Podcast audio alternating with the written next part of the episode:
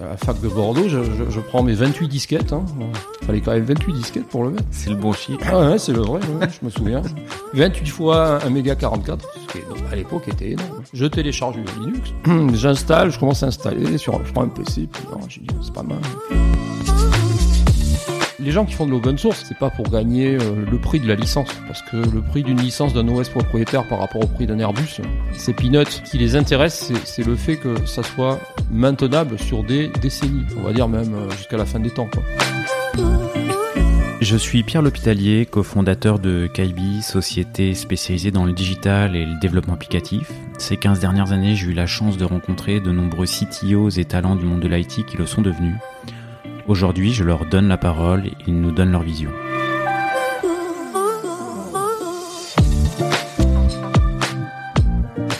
Eh bien, aujourd'hui, je suis avec euh, Pierre euh, Ficheux, qui est CTO de Smile ECS. Euh, merci Pierre d'avoir accepté cette invitation. Ben, merci de m'avoir invité surtout. Bah, c'est avec plaisir.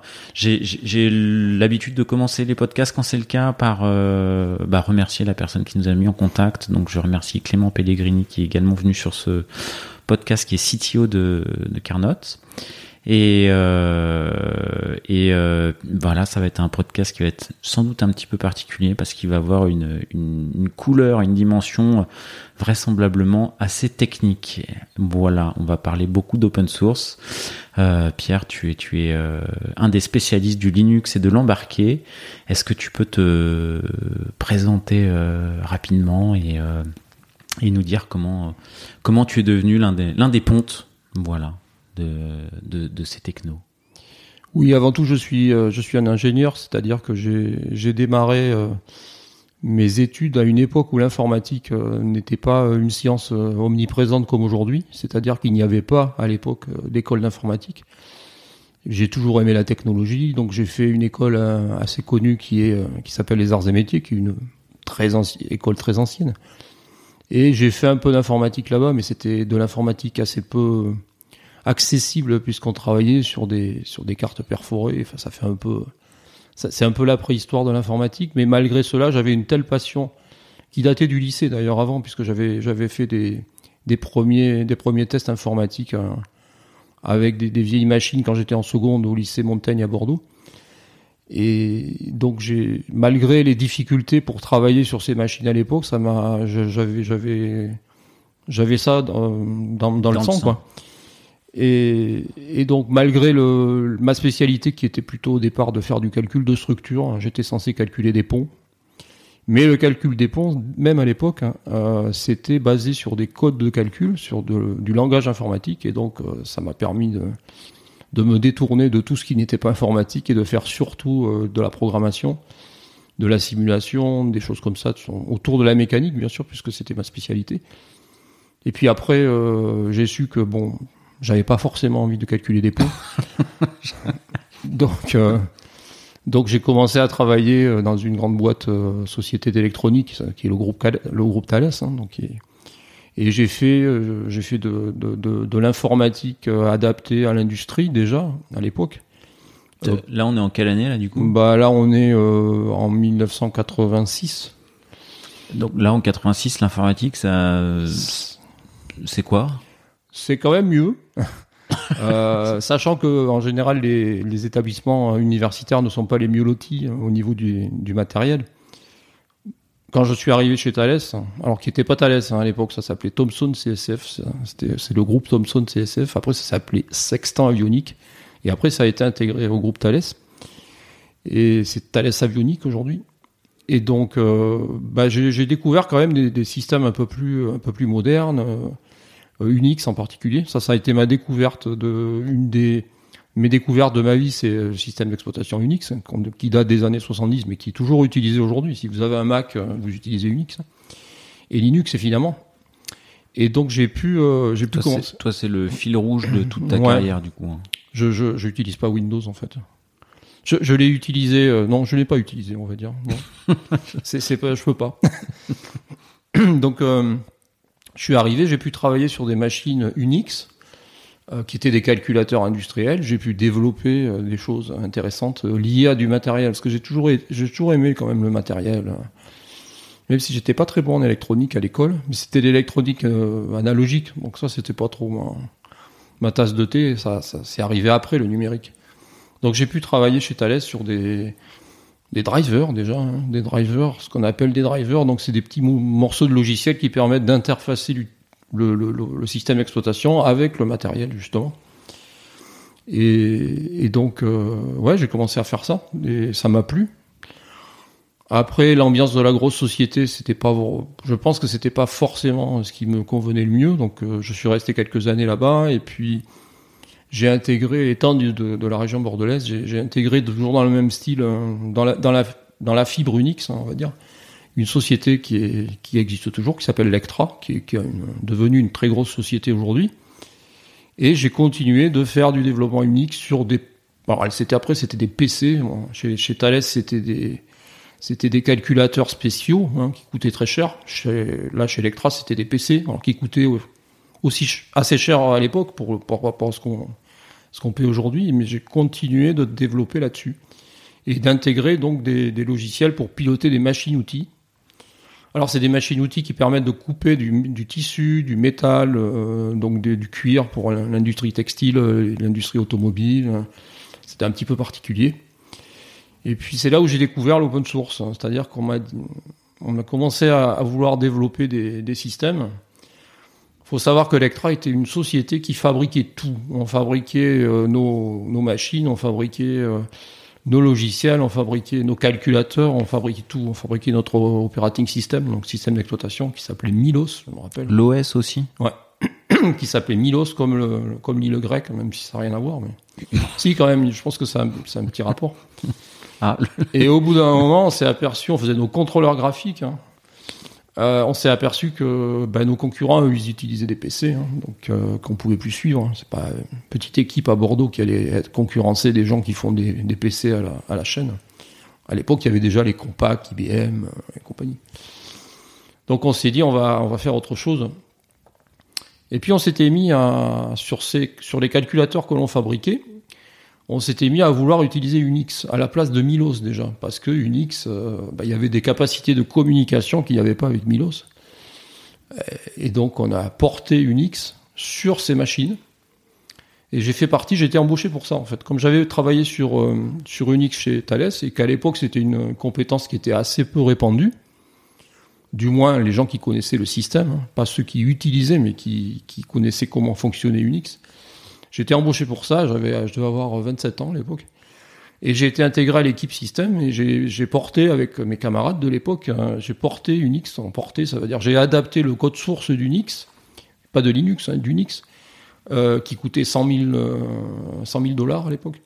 Je l'ai adapté aux machines de Alors on s'est aperçu vite que on avait un OS euh, qui fonctionnait. Tu as précisé pas de Linux, d'Unix, ça aurait changé beaucoup beaucoup de choses? Non, non, non. Sauf que ça n'existait pas à l'époque, c'est tout. D'accord. Et donc, euh, donc on a, on a dit, il faut changer le matériel. Donc là, bah, la plateforme qui s'imposait à l'époque, c'était le PC. Et donc, on voulait faire de l'Unix sur PC. Et donc, il y avait quelques fabricants. Alors, le, Unix n'était pas très, très euh, développé sur PC, enfin, sur PC euh, au sens IBM, quoi. Il y avait beaucoup de fabricants à l'époque de stations de travail, ce qu'on appelait des stations de travail, donc des Sun, euh, Silicon Graphics, euh, IBM, HP, euh, qui fabriquaient donc leurs machines et qui portaient, ils faisaient un peu ce qu'on avait fait, bon, ils étaient plus, plus gros et plus riches que nous, et ils portaient Unix sur leur, sur leur matériel. Ah, d'ailleurs, on voit dans, Jurassic Park, euh, le premier Jurassic Park, on voit une Silicon Graphics avec, euh, avec une interface Unix. Bon, de l'époque, ça fait rire aujourd'hui. C'était l'interface graphique hein, de l'époque. Et donc, nous, on s'est dit, ben, on, va faire, on va faire pareil. Donc, on a, on a acheté des PC. Puis, ce qui s'est passé, comme le PC est une plateforme relativement standard, il y a des éditeurs de logiciels qui sont arrivés. Hein, euh, qui nous ont dit ah ben oui mais nous Unix on l'a déjà euh, il suffit d'acheter euh, le binaire et bon vous l'installez vous payez une licence bien sûr et puis bon moi ça nous excitait pas plus que ça parce que nous on avait on avait, on avait cette volonté de, développer beaucoup de choses en interne. C'était un peu la culture de l'Ectra. Bon, après, on la perdait un peu. On, utilisait quelque chose qui était déjà fait, mais il fallait l'adapter quand même. Et donc, euh, on a commencé à s'intéresser à, un Unix qui pouvait tourner, fonctionner sur des PC. Donc, il y avait des Unix commerciaux. Des gens qui poussaient, dans les commerciaux aussi, euh, poussaient fort la porte du directeur pour pour qu'on nous empêche de faire autre chose. Ça, j'en parlerai pas, mais bon, il y a eu des choses un peu douteuses. Et puis, il y avait Linux qui est apparu. Alors, il faut savoir que Linux est apparu en 1991, donc c'était très récent. Parce que moi, j'ai commencé chez Electra en 1990. Donc. Et puis, moi, j'ai vu ça un jour, euh, grâce à un étudiant, d'ailleurs, euh, qui s'appelle Eric Dumas, je peux lui rendre hommage aujourd'hui, qu'on on se voit de temps en temps, et qui me dit, euh, oui, un truc là, système d'exploitation, c'est gratuit, euh, tu peux compiler, tout ça. Ah bon? Il faut savoir qu'à l'époque, euh, à part à l'université, il n'y avait pas d'internet. Hein. donc, euh, quand on était à l'université, on avait un accès internet. Quand on était dans une entreprise privée, en plus de, de, 150 personnes, on avait un modem hein, et on récupérait nos mails, mais c'était c'était tout quoi. Donc on savait pas, tout simplement. Et donc j'ai dit tiens pourquoi pas? Alors je vais à la fac de Bordeaux, je, prends mes 28 disquettes. Hein, il fallait quand même 28 disquettes pour le mettre. C'est le, bon chiffre, c'est le bon chiffre. Ah ouais, c'est le vrai, je me souviens. 28 fois un méga 44, ce qui à l'époque était énorme. Je télécharge Linux, je ramène ça, c'est Electra. Il te fallait 28 disquettes. 28 disquettes, ouais. J'installe, je commence à installer, sur, je prends un PC, puis oh, j'ai dit, c'est pas mal. Puis évidemment, les, mes collègues qui étaient un peu comme moi, un peu geek, hein, ils me disent, ah ouais, c'est vachement bien. Ça fonctionnait bien. Puis on prend bêtement deux PC, on met, on met un unique commercial d'un côté, dont je tairai la marque. Et puis on, on, pourra le deviner hmm. peut-être. non, c'est pas super connu. Puis maintenant, c'est un bon OS, mais il tournait pas très bien sur PC. il est pas fait pour. D'ailleurs, ils le font plus sur PC depuis longtemps. Et, euh, et on met un, PC Linux, le même, à côté, puis on, on fait tourner des applications, puis on voit que il y en a un qui va beaucoup plus vite que l'autre, et pas celui qu'on croit. Enfin, que certains espéraient, c'est Linux qui va beaucoup plus vite.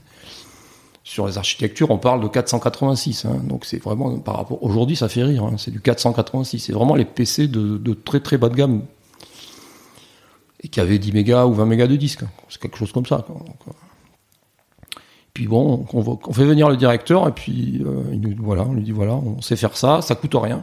Bon, ça, c'était un discours qu'il aimait bien entendre comme tous les directeurs.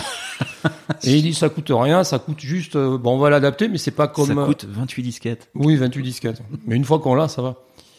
C'est pas, ça n'est pas comme la dernière fois où on a passé des heures et des heures et des nuits à porter euh, Unix sur euh, sur nos machines, hein, parce que ça c'est, ça existe, c'est un PC. On, on, a les sources, on compile et ça marche. Quoi. Alors, il y avait, il y avait déjà ce qu'on appelle des distributions, c'est-à-dire que on pouvait, euh, on pouvait télécharger des, disquettes et on pouvait installer à partir des binaires. C'est-à-dire qu'en informatique, on a le code source et à partir du code source, on génère le binaire. On le compile en fait. Et ça, ça peut poser des problèmes parce que si la machine n'est pas adaptée au code source, parce qu'elle n'a pas été prévue pour ça, eh ben, il faut faire ce qu'on appelle du portage. Adapter le code parce que ça se compile pas, etc., etc. C'est des heures et des heures et des heures et du debug, etc. Là, non. Là, on téléchargeait euh, Linux euh, depuis le serveur de l'époque. Hein. On mettait ça sur un PC, hop, ça fonctionnait quoi. Puis quand on avait besoin d'une spécifique, enfin, d'un composant spécifique, oui, parfois, il fallait le compiler. Mais c'était euh, c'était rien par rapport au volume de code qu'on avait déjà récupéré et qui fonctionnait quoi. T'as dit qu'il y en avait un qui, allait plus vite que l'autre. oui, on avait à l'époque, tu mesurais comment bah, simplement, par exemple, on écrivait des, gros fichiers sur le disque et le, ce qu'on appelle le, driver du ce qu'on appelle le système de fichiers, le file system sous Unix, celui de Linux qui avait été écrit par un chercheur français d'ailleurs de Paris qui s'appelle Rémi Card, là aussi je lui rends hommage, euh, même si je l'ai pas vu depuis très longtemps. Il avait écrit un, c'était sa thèse en fait d'état, il avait écrit un, système, euh, système de gestion de fichiers qui était euh, révolutionnaire, on va dire, beaucoup plus efficace que les systèmes commerciaux qui étaient faits par les, éditeurs classiques. Il avait fait ça dans son labo et c'était sa thèse. Donc, euh, ben, Linus Torvalds, l'auteur de Linux, avait trouvé ça sur Internet parce qu'il y avait à la fac ils avaient Internet. Hein. Nous, on l'avait pas encore trop, mais eux, ils l'avaient. Il avait trouvé ça, il avait adapté euh, ce, ce, driver, en fait, ce système de fichiers à Linux, qui est devenu d'ailleurs le, le système de fichiers par défaut. Et il allait beaucoup, beaucoup, beaucoup plus vite que le système de fichiers classique. Euh, je sais pas si on, enfin, si on rentre un peu dans le détail, qu'est-ce qu'il avait de révolution, enfin, dans sa conception de révolutionnaire, du coup?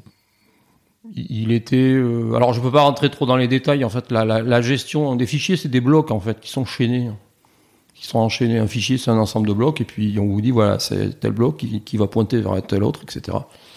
Et en fait, la gestion des blocs était largement plus optimisée que sur, euh, que sur un système de fichiers classique qu'on avait sur les Unix euh, standards. Quoi. Ok. Pas tous, mais disons que ceux qui voulaient qu'on leur achète leur, euh, leur Unix, euh, leur, leur système n'était pas terrible. Il y en avait qui étaient bien, bien meilleurs. Silicon Graphics, ils avaient un système de fichiers qui était exceptionnellement bon parce qu'ils faisaient beaucoup de, de traitement de l'image, même à l'époque. Ceux qui faisaient euh, les Jurassic Park. Là. Pour traiter les dinosaures, il faut, faut un, un, bon système de fichiers.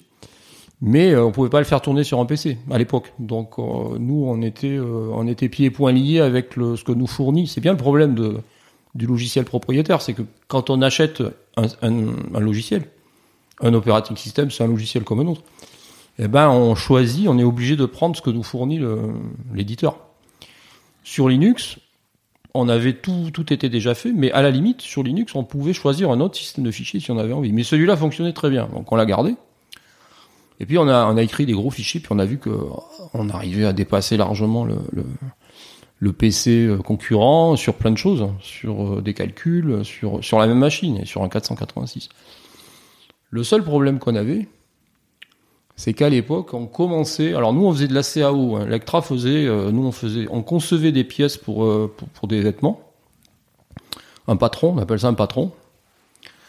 Et il y avait des logiciels de CAO, on faisait la pièce, et après on avait des logiciels qui allaient optimiser le placement de la pièce sur le morceau de le gros rouleau de tissu là, pour que bah, quand c'est du tissu qui coûte cher, pour ça coûte le moins cher possible. Donc il y avait la CAO, plus euh, ce qu'on appelait le placement chez Electra à l'époque. Et, et, donc euh, il y avait toute une interface graphique puisque il y avait quelqu'un à la souris qui bougeait les pièces, qui les traçait, etc. Bon, c'est pas ce qu'on fait aujourd'hui, bien sûr, ça fait toujours. Mais à l'époque, c'était euh, c'était quelque chose d'assez avancé. Hein. Electra était était leader mondial. Bon là, ils le sont toujours d'ailleurs parce qu'ils ont racheté leurs concurrents. Mais et voilà, donc euh, il y avait un problème de driver graphique parce que dans un PC, enfin dans un système informatique, il y a plein de drivers. J'en parle depuis tout à l'heure.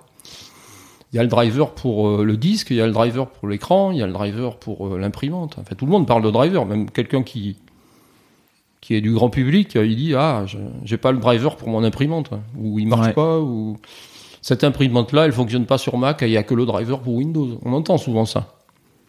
Je, ouais. Ça me parle pas mal, ouais. Ouais, voilà, moi j'entends ça. Alors c'est les, les, fois où il faut pas dire qu'on est informaticien parce que sinon, euh, si vous êtes à un repas, on vous dit euh, ah mais tu pourras passer chez moi pour euh, essayer d'installer le driver. Il a dit non non non, je suis pas du tout, je, je suis prof de philo. voilà, parce que ça c'est du vécu aussi.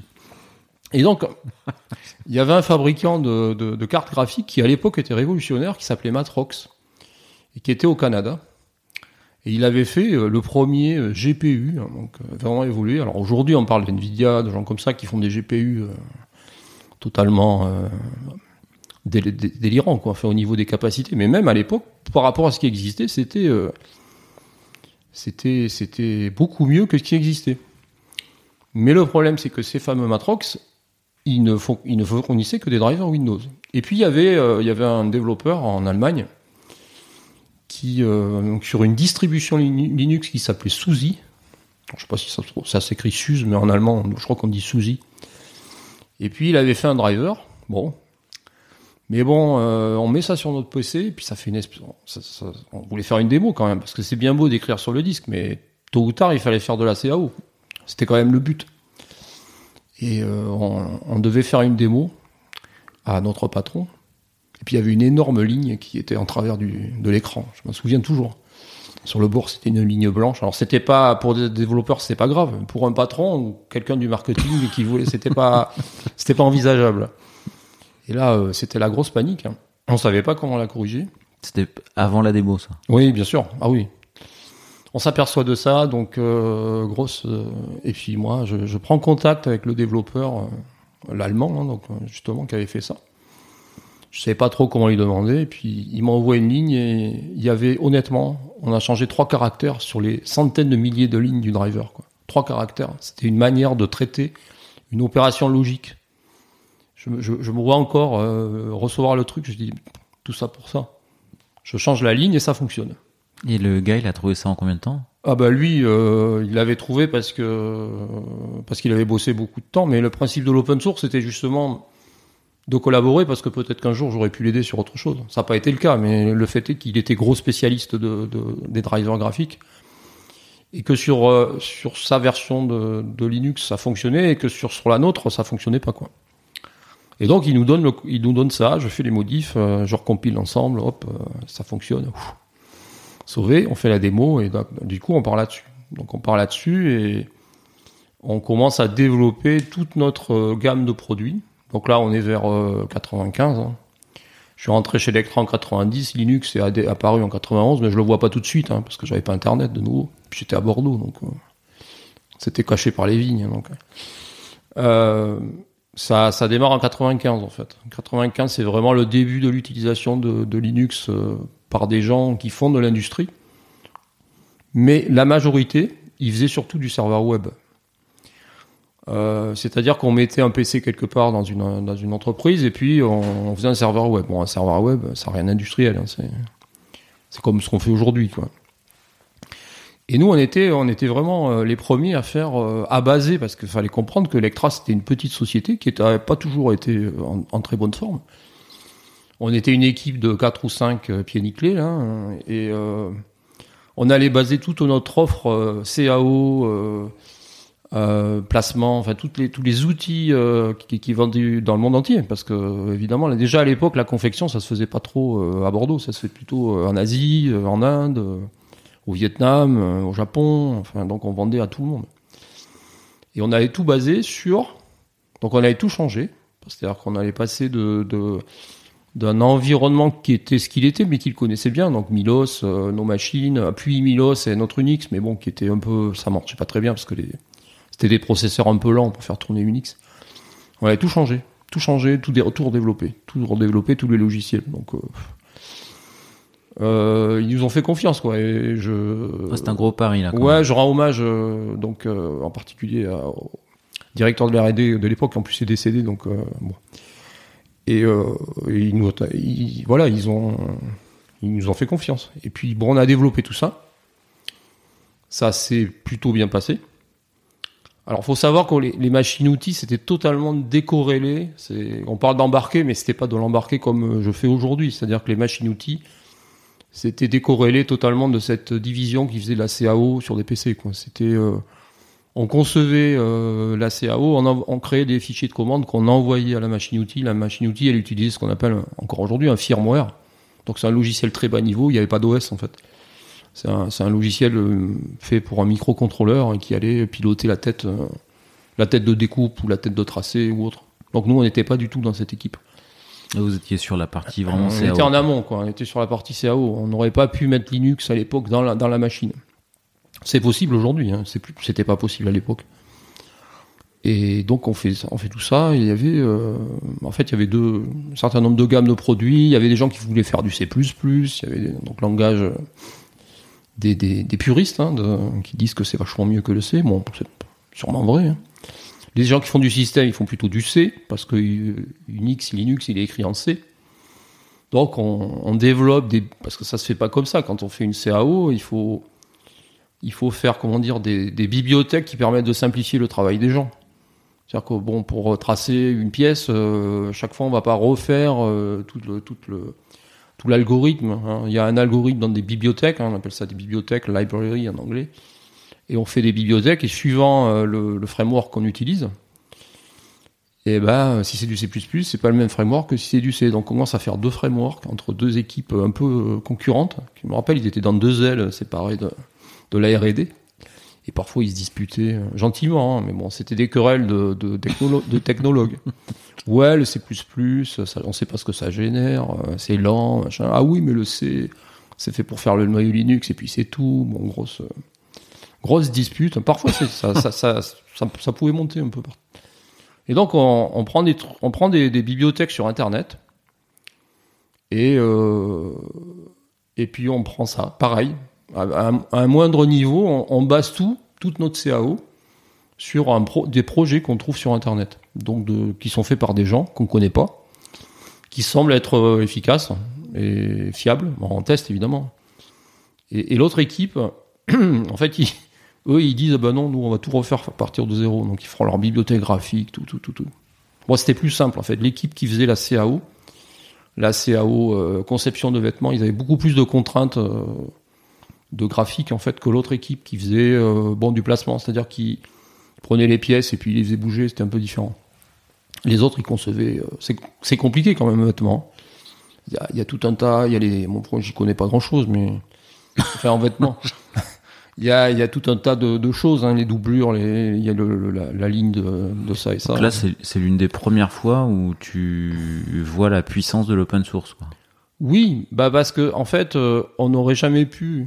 Alors c'était un gros risque, mais si on était parti sur une solution propriétaire, on n'aurait jamais pu le faire. On n'avait pas l'argent, on n'avait pas les moyens. On avait déjà payé euh, 100 000 euh, 100 000 dollars pour les sources d'Unix, qui vraiment, honnêtement, ça nous a appris comment ça fonctionnait, mais on ne s'en est jamais vraiment servi. On a vendu trois machines euh, parce que c'était pas utilisable. Euh, avec nos contrôleurs graphiques de l'époque, euh, qu'on faisait nous-mêmes, hein, c'était et là, euh, bah, on n'avait pas le choix de toute façon. Soit c'était Unix, soit Unix, enfin Linux, ça passait, soit euh, au revoir. Et puis bon, on a développé ça. Ça, a une, une gamme de produits qui s'est vendue. Hein. Ça a eu un certain succès. Et puis au bout d'un moment, euh, ben, il y a eu un changement de direction, on va dire. Et, et donc il y a un nouveau directeur qui était très très très ami avec Microsoft. Et bon, après c'est son droit. Hein. Et donc, euh, oui, j'ai lu encore ce matin sur Twitter, non pas sur Twitter, sur LinkedIn, que Lectra avait signé un accord avec Microsoft pour Azure, hein, pour le, le cloud. Donc ils, ils sont depuis très Donc ils sont toujours euh, copains. Ouais, mais c'est moi je respecte. Si on m'oblige pas à être ami avec Microsoft, je respecte ceux qui le sont, c'est pas un problème. Et puis bon, ils font des. Maintenant Microsoft, ils font beaucoup de Linux, hein, faut le savoir. hein. Dans, dans notre groupe de réflexion, euh, j'en parlerai après, mais on a un groupe de réflexion au niveau de- du, du pôle de compétitivité systématique Île-de-France. Il y a, il y a- il y a une personne de Microsoft, c'est quand même. C'est quoi ce pôle de... En- J'en parlerai après. C'est un pôle qui permet de financer, de faire financer des projets par le par l'État, des projets de R&D. Et, et, et nous, on est sur le pôle open source, et donc qui euh, qui ne traite que des projets open source. Donc à l'époque, euh, on m'aurait dit que je travaillerais avec quelqu'un de Microsoft euh, dans un pôle de compétitivité open source. Euh, J'aurais dit ouais, mais ouais, bien sûr. Bref. Bref, ce monsieur arrive, puis d'un autre côté, heureusement qu'il est là, parce qu'en en fait, on n'avait plus d'argent. Mais pas à cause de Linux, hein, à cause des, des dirigeants de l'époque, qui étaient, qui vivaient, on va dire, sur un certain, un peu plus, un, un peu trop sur du, sur le luxueux, on va dire, par rapport à, ce qu'on gagnait. Quoi. Ils dépensaient beaucoup plus que ce qu'on gagnait. Alors forcément, au bout d'un moment, ça finit par se voir. Donc ce monsieur qui est un financier, il arrive. euh, et il dit bon ben voilà Microsoft ouais ben, c'est beaucoup plus facile de faire ça avec Windows hein, puis c'était en 80 98 donc il y avait Windows il y a un gros truc qui est arrivé hein. en 95 c'est Windows Windows 95 qui était vraiment le honnêtement c'était une révolution pour les gens qui faisaient du Windows parce que Windows 3.1 c'est ça ne fonctionnait pas très très bien Windows 95 c'était une réécriture enfin bon j'ai pas les codes sources de Microsoft mais c'est beaucoup de travail et après Windows 98 etc et ce monsieur, il dit bah on va tout refaire avec Microsoft. Bon, bah écoute, euh, bon ça prend du temps quand même hein, de tout refaire, même avec Microsoft. Je sens que c'est le moment où tu as décidé euh, de, Voilà, alors bon, de, euh, de dire au en revoir. plus, euh, mon, mon fameux directeur de la R&D là que j'aimais beaucoup, euh, il s'entend pas avec lui parce que bon, lui c'est ce directeur, c'était un bordelais, enfin un mec, un, un gars des vignes quoi, très très un peu ru- rustique, fêtard, rustique. euh, bon, l'autre c'est un, un financier parisien. Bon, ça colle pas, ça colle pas du tout, donc il démissionne. Et euh, bah trois mois après, euh, lui étant parti et Windows arrivant, je démissionne aussi. je un, démissionne un aussi. départ, une Voilà. arrivée. Démissionne aussi. euh, pourquoi? Bah Parce que je veux pas utiliser Windows. On me dit, alors on me regarde avec des yeux ronds. Enfin, chez Electra, quoi. Parce que j'étais quand même directeur de la du groupe système. J'étais devenu directeur euh, responsable du groupe système. Donc je, je, chapeautais tous les développements qui n'étaient pas des développements applicatifs à la R&D. C'est-à-dire que moi, je faisais pas de CAO parce que j'ai pas, j'ai pas ces compétences. Je fournissais les outils, l'OS, euh, les, les, bibliothèques, etc., etc. Donc j'étais quand même un bon poste. Pourquoi tu, pourquoi tu t'en vas? Ben, Je m'en vais parce que je veux pas utiliser Windows. Ben, c'est une blague. Non, c'est pas une blague. Je m'en vais. Ok, je suis parti. Je suis pas allé loin d'ailleurs. Je suis allé dans une autre société qui était juste à côté qui aussi voulait utiliser Linux. T'as traversé la rue. Ouais, c'est ça, exactement. C'était assez Cestas, à côté de, côté de Bordeaux, donc dans la même zone industrielle. Une entreprise qui s'appelait ComOne. Alors pourquoi elle s'appelait ComOne Il faut savoir que sur les, les PC, les anciens PC, euh, la prise sur laquelle on, branchait un modem, donc un boîtier qui permettait de se connecter à Internet à l'époque, c'était marqué COM 1 dessus. COM1. C'était la com numéro 1, et puis après, il y avait la com numéro 2. Et donc, la personne qui avait, fondé cette entreprise, qui fabriquait, c'était un ancien de France Télécom, qui fabriquait des modems, qui avait conçu euh, des modems, et puis qui en a fait après dans, euh, dans sa société. Hein. c'était, son métier. Il en a d'ailleurs après vendu à France Télécom pour l'offre Internet. Hein. Et ben il avait, il avait appelé sa société comme One en hommage à ce, à ce port. À ce port euh, de communication. Bon, c'est pas un très grand public, mais bon, c'était intéressant. Et puis euh, il me dit ouais, je veux faire du Linux, euh, je veux faire des set-top box. Alors, une set-top box, c'est une télévision numérique en gros. Et puis bon, en fait, c'est quelqu'un que j'aime beaucoup, hein, que, je vois encore, hein, qui s'appelle Jacques Sobad. Et puis il me dit on va faire ça, on va faire ça. Puis bon, je rentre, j'arrive là-dedans. Euh, il y avait plein de gens qui étaient installés, un peu comme une PME. Ça a des avantages, mais ça a aussi des inconvénients. C'est une famille, et dans les familles, on se dispute. C'est fatal. Un repas de Noël, ça finit toujours euh, mal. Là, c'était une petite société, 40 personnes. Donc il y avait des petites. Euh, moi, j'arrivais, je venais de l'extérieur, je venais d'une plus grosse entreprise. J'avais les faveurs du patron qui m'aimait bien.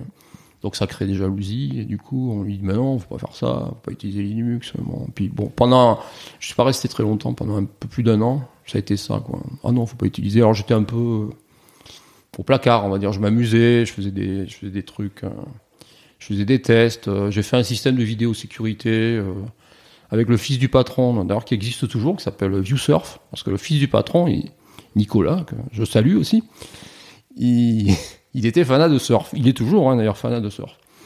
Il me dit, il y a un truc que je voudrais faire, c'est savoir, quand je pars de Bordeaux pour aller dans les Landes, ou enfin, faire du surf, voir s'il y a des vagues ou s'il n'y a pas des vagues. Donc ce que je voudrais faire, c'est mettre une caméra sur la plage, me connecter à la caméra, et puis voilà, s'il y a des vagues, j'y vais, s'il n'y a pas de vagues, je reste à Bordeaux. Et il me dit, euh, bon, je dis, ouais, ça doit pas être bien compliqué. on avait déjà des équipements de vidéosécurité pour surveiller, euh, qui fonctionnaient par modem. Hein pour surveiller des, bâtiments ou autre. On appelle ça des, viewcom, ça s'appelait. Je lui dis, tu mets un viewcom euh, sur la plage, tu, tu l'appelles avec un PC Linux, parce que tu peux beaucoup plus facilement programmer un PC Linux qu'un PC Windows. Tu mets ça dans ton garage, euh, et puis tu répatries tes vidéos, et puis t'en fais toutes les 10 minutes, toutes les, tous les quarts d'heure, toutes les heures, tout ce que tu veux. Hein. La nuit, bon, t'en fais un peu moins, évidemment. Tu peux même faire quelque chose de, en, temps réel. Moi, j'avais développé un système, ce qu'on appelle le live. Hein. J'avais développé ça comme ça pour m'amuser.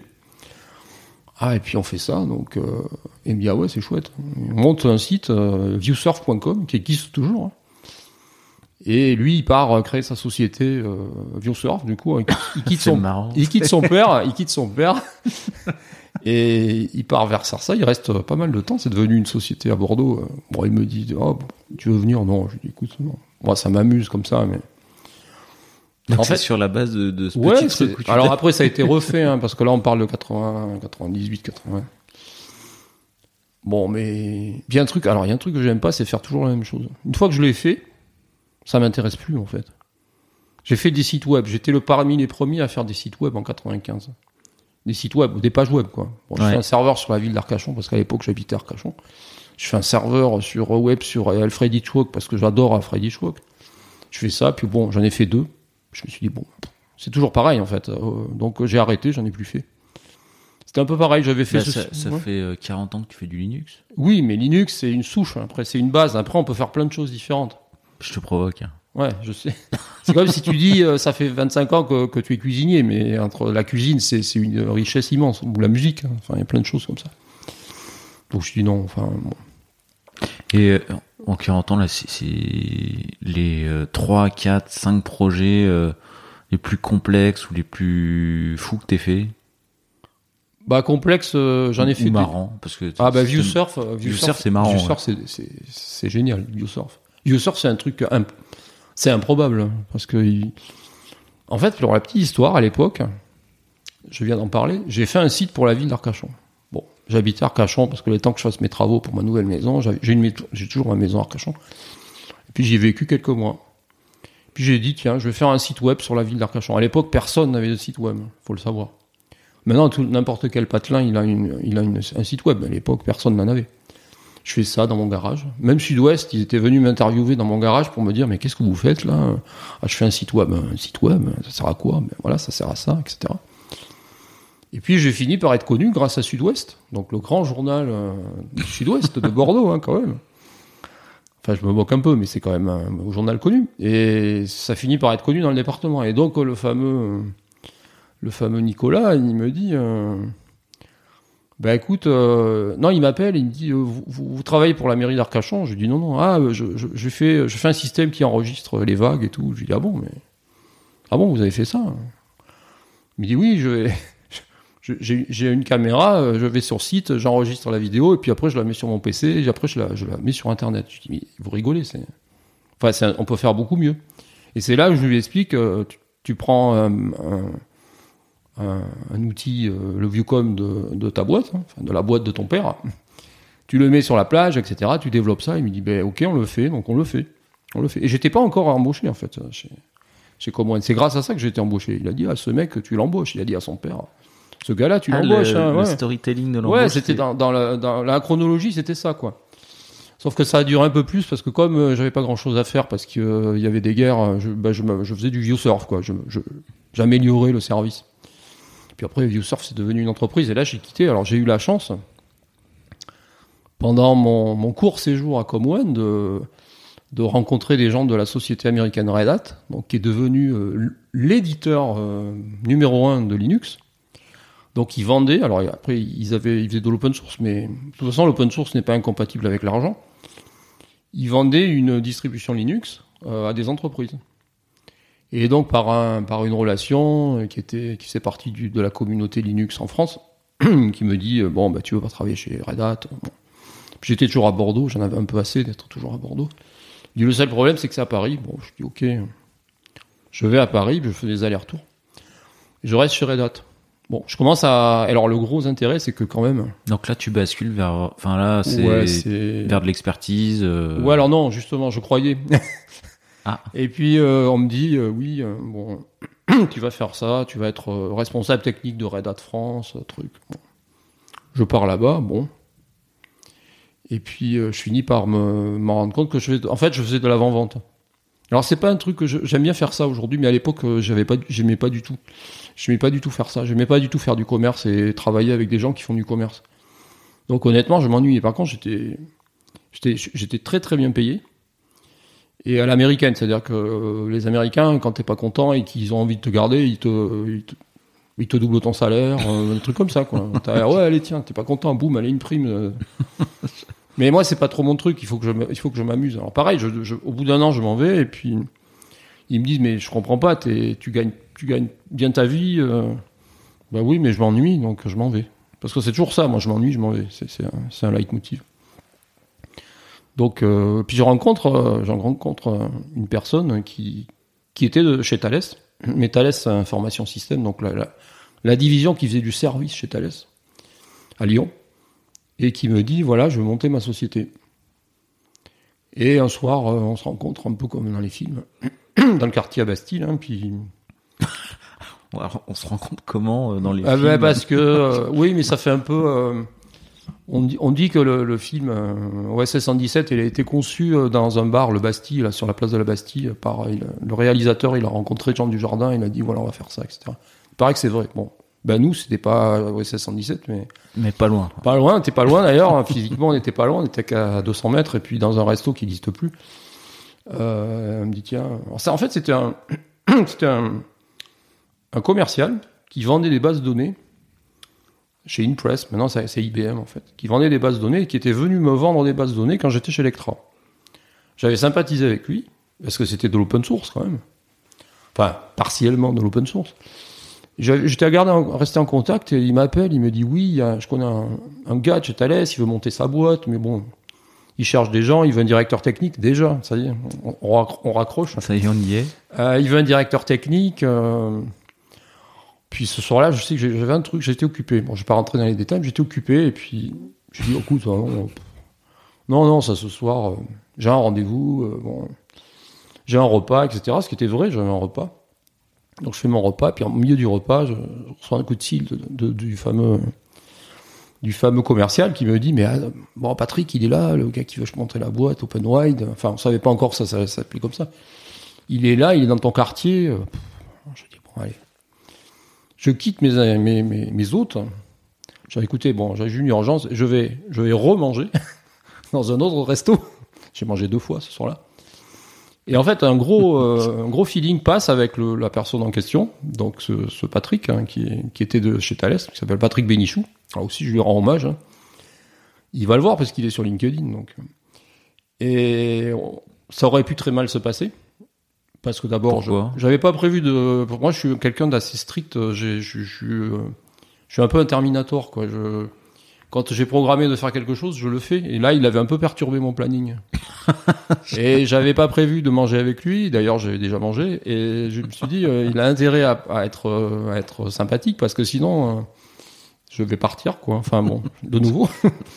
et puis non, super, très bon feeling. Il me, voilà, voilà, on va faire ça, on va faire ça. Je lui dis, ok. Bon, je lui dis, c'est super ton idée. Ce que font aujourd'hui plein de boîtes. Il y a plein de boîtes qui font de l'open source aujourd'hui, du service autour de l'open source. Il y en a plein. Mais à l'époque, hein, il n'y en avait pas beaucoup. C'était en 2000. hein. Donc il n'y en avait pas beaucoup. Ça fait 22 ans. Je lui dis ok, mais euh, moi je peux être ton CTO parce que je connais bien Linux, mais il y a un truc, il y a une condition, c'est que moi je veux faire de l'embarqué avec Linux. Mais vraiment de l'embarqué. C'est-à-dire que je veux aller chez Thales. Il venait de Thales. Je veux aller chez Safran, je veux aller chez Airbus et leur dire voilà, euh, à la place d'utiliser des systèmes propriétaires pour faire des bandes de test, pour faire, euh, alors pas du logiciel de vol parce que là c'est pas possible, mais pour faire des équipements annexes au logiciel euh, embarqué dans l'avion. Je sais pas, par exemple, le- tout ce qui est euh, tout tous les écrans de vidéo de pour pour regarder des films dans un avion, c'est du Linux aujourd'hui. hein. J'ai dit moi je veux faire je veux faire ça, je vais utiliser Linux pour euh, de l'embarquer, des choses euh, qui sont industrielles et parce que pour l'instant j'en ai fait, mais c'est pas vraiment dans l'embarqué, c'était sur du PC. Il me dit, ah bon, on peut faire ça, ouais. J'ai dit, ouais, ouais. Mais écoute, hein, je dis, de toute façon, c'est simple, hein, c'est, soit tu me dis oui, soit tu me dis non, c'est pas un problème. hein. Je reprends mes, je reprends mes billes, enfin, j'avais pas, même pas de billes parce que j'étais venu comme ça. Je repars à Bastille, euh, chez moi, et puis voilà. Donc, euh, il me dit, ok, euh, ok, bon, écoute, on voit, et puis si ça marche pas, bon, ok. Donc, je quitte Red Hat. Là aussi, euh, bon, je quitte Red Hat de nouveau. Enfin, pas de nouveau, je quitte Red Hat. Il y avait un nouveau chef qui venait d'arriver huit jours après. Avant, il me dit, mais c'est de ma faute. Non, non, pas du tout. je vais monter ma société. Bon, ok. Donc, on commence ça. Puis, puis c'était difficile parce que monter une société, euh, moi, j'avais jamais monté de société. J'avais toujours travaillé dans des, parfois des PME, parfois des grands groupes, parfois Red Hat, mais c'était aux États-Unis. Ça avait été créé, puis c'était la bulle Internet. Euh, ils euh, ils avaient des millions de dollars, des centaines de millions de dollars en banque. Red Hat. C'était hallucinant, quoi. Alors qu'ils vendaient, à l'époque, ils vendaient rien parce que c'était de l'open source et ils, démarraient leur truc. Et donc nous, euh, Français, euh, c'était pas la même la même dimension. On allait voir les banques, ils nous disaient, euh, ouais, si vous avez de l'argent, on vous en prête. hein. Donc euh, difficile hein, de démarrer, mais quand même on démarre. euh, je me souviens un premier client euh, qui faisait de l'embarqué vraiment. C'était euh, une filiale de Thales qui était aux États-Unis et qui faisait justement des systèmes de vidéo euh, pour, euh, pour, les, pour les cabines, pour passer des vidéos, pour les, pour les passagers, quoi. Donc on discute avec ces gens-là et puis on dit ah oui Linux c'est bien etc. On commence à faire bon ah, je pense qu'on n'a pas euh, on n'a pas euh, pas conclu sur cette affaire-là parce qu'ils étaient en Californie c'était un peu compliqué mais puis à l'époque il n'y avait pas Skype et tout enfin même pas Skype euh, Google Meet et tout c'était c'était pas c'était pas facile mais ça nous a fait connaître auprès du groupe Thales et donc, on a travaillé beaucoup, beaucoup avec le groupe Thales au début. Ça nous a sauvés, parce que sinon, on serait mort. C'était votre premier client. Ben, on faisait 25% ou 30%, 40% de chiffres avec eux. Sauf qu'à un moment, ils ont dit, ah ben non, finalement, on n'a plus trop envie, donc on s'est dit, on va mourir. Là, on va mourir. Mais on était suffisamment connus, suffisamment aguerris sur le, côté. Et puis Patrick, c'est un, un, redoutable gestionnaire, hein, vraiment. Euh, il est excellent, quoi. Et donc, il arrivait toujours à avoir des, des, contacts, à dire ah bon mais attends on va voir, je connais machin, un truc. Dans une autre, un autre grand groupe, on va être. Euh, parce que le problème des alors, là, du coup, t'as as quitté Red Hat, euh, tu faisais de l'avant-vente, t'aimais pas ça. Ouais. Et là, je faisais de la technique. Parce ah que j'étais directeur technique, mais j'étais tout seul ou presque. J'avais trois ingés, donc je faisais de la technique. Mais j'imagine que tu faisais un peu d'avant-vente aussi, euh, parce que là, quand ah, tu démarres, faut, faut aller vendre les projets aussi en avant-vente. Ouais, c'est pour la bonne cause. Quand c'est ta société, si tu veux. Alors moi, j'avais pas mis d'argent, j'en avais pas de toute façon. Euh, mais ça, ça, le but, c'était que je sois payé à la fin du mois. Donc là, ça motive un peu plus que quand tu es dans un grand groupe. Donc on commence à être connu et être référencé, être référencé, ce qu'on appelle référencé, parce que dans la grande boîte, si, si t'es pas référencé, eh ben tu peux pas travailler avec eux. Et donc on, Pardon, on s'est fait référencer chez, chez Thales, on s'est fait référencer chez Airbus, et là, on a commencé à travailler vraiment. Quoi. Et donc, c'était des projets au forfait que vous faisiez? Alors, un peu des deux. On faisait surtout du forfait. On n'arrivait pas à faire de la régie à l'époque. Ceux qui faisaient de la régie, ce qu'on appelle de l'assistance technique, faut pas dire de la régie. C'était des grosses sociétés de services, euh, des, des CAP, Capgemini, des gens comme ça. Et nous, on n'était pas assez gros, en fait, pour faire ça. parce que les gens ils voulaient des gros plateaux avec 50 ingénieurs euh, qui faisaient du C++. Euh. Et, quand tu as comme client Airbus et euh, Thales sur les projets au forfait, j'imagine tu as bossé sur pas mal de projets ah confidentiels défense, ah des secret défense. alors secret non parce que après si tu veux faire du secret, j'avais été secret, j'avais été confidentiel défense chez Thales. Mais on a très peu bossé, travaillé sur du sur du, sur du CD ou du, du CD, ouais, assez rarement travaillé pas mal sur du civil parce que c'est des groupes qui font du civil aussi. Bon, on a fait de tout. Hein. On a fait aussi du, on a fait du militaire, mais de nouveau, nous on faisait pas d'application. On faisait, on faisait le système, on l'intégrait sur euh, sur des sur du hardware. On leur on leur donnait de quoi développer et eux ils développaient. Nous on était euh, ce qu'on ce qu'on vendait c'était open source. On pouvait le mettre sur internet, c'était pas un problème. Ce qui est pas open source et ce qui peut être gênant, c'est euh, l'application elle-même, qui est une application militaire ou télécom ou, qui est sensible. L'OS, il est pas sensible, l'OS. Enfin, après, il y a les problèmes de sécurité, mais ça, c'est pas un problème de. C'est un autre sujet. L'OS, c'est un service, en fait. faut le voir comme un service. Le principe de l'open source, c'est ça c'est de dire tous les composants. En fait, à partir du moment où un composant peut être utilisé par des, gens qui sont concurrents, on considère que c'est un service. Et que c'est pas la valeur ajoutée dans l'entreprise. C'est vrai. C'est vrai. Chez Electra, c'était une ineptie de travailler sur un operating system. On le vendait pas, l'operating system on vendait les applications. Donc quelque part, le nouveau patron que j'ai quitté parce que je voulais pas faire de Windows, il avait raison. On a pris euh, du Microsoft euh, de A à Z, tout est Microsoft, il y a tous les outils, maintenant il y a le cloud, etc. Et on s'est focalisé, ils se sont focalisés parce que j'étais plus là, sur les applications. Et, et, même les frameworks qu'on a testés au début, qui permettaient d'écrire des applications, Microsoft, ils fournissent tout ça. C'était déjà fait, il n'y avait rien à faire. Ils avaient même des, applications, des, outils qui permettent de construire des interfaces graphiques toutes seules. C'était, beaucoup, beaucoup plus efficace. Mais moi, ça m'intéressait pas, ça. Moi, je voulais faire, euh, ce qui m'intéresse, c'est l'operating system. C'est le, les couches, ce qu'on appelle les couches basses. On dit le bas niveau, mais c'est pas très flatteur. Donc, on dit les couches basses. Et ça, c'est un, encore aujourd'hui, hein, je travaille avec pas mal de, de, de, projets avec des gens qui sont, qui sont concurrents. Et je leur dis, à partir du moment, et, et ils l'entendent hein, souvent, à partir du moment où, vous pouvez euh, utiliser la même chose que votre concurrent, à, quelques lignes près, bah, c'est pas ce que vous vendez. Ce que vous vendez, c'est votre valeur ajoutée. Vous faites un satellite, par exemple. Il utilise un OS. Bah, L'OS, c'est pas ce que vous vendez. Parce que votre concurrent, il achète le même. Vous vendez votre application. Là, par contre, c'est ce que vous vendez à votre client. Une application de télécom, d'imagerie, de militaire, de whatever. Et en fait, c'est ça l'idée.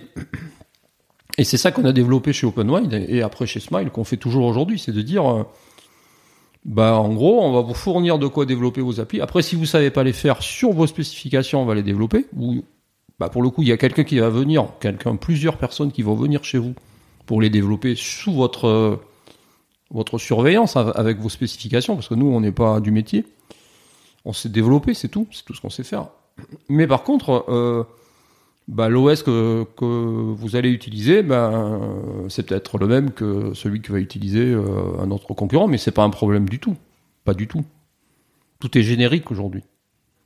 C'est pas du tout comme avant. Même le hardware est générique aujourd'hui. On achète un module, hein, une, petite, une, petite, carte euh, qui ressemble à une carte mémoire. On achète une carte d'évaluation, on teste, on installe Linux dessus avec un, ce qu'on appelle un BSP, un Board Support Package, qu'on télécharge sur Internet. Et puis tout le monde peut faire la même chose. Tous ceux qui achètent le module, ils, téléchargent le même logiciel.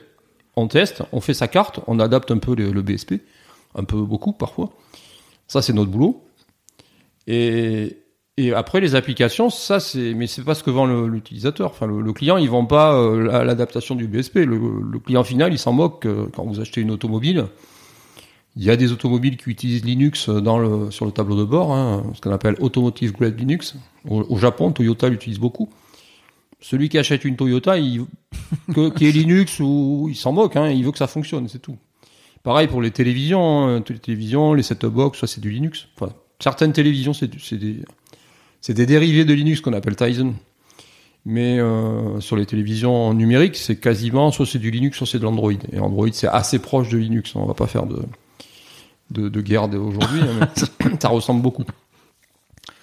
Et donc le, service, l'OS c'est un service. Nous on vend le service de, de, vous fournir un OS qui est adapté à votre matériel. On vous fournit euh, de quoi développer. Après, euh, soit vous développez vous-même et ça s'arrête là. Bon, en général avec les grands groupes c'est ce qui se passe parce qu'ils ont des équipes euh, de développeurs.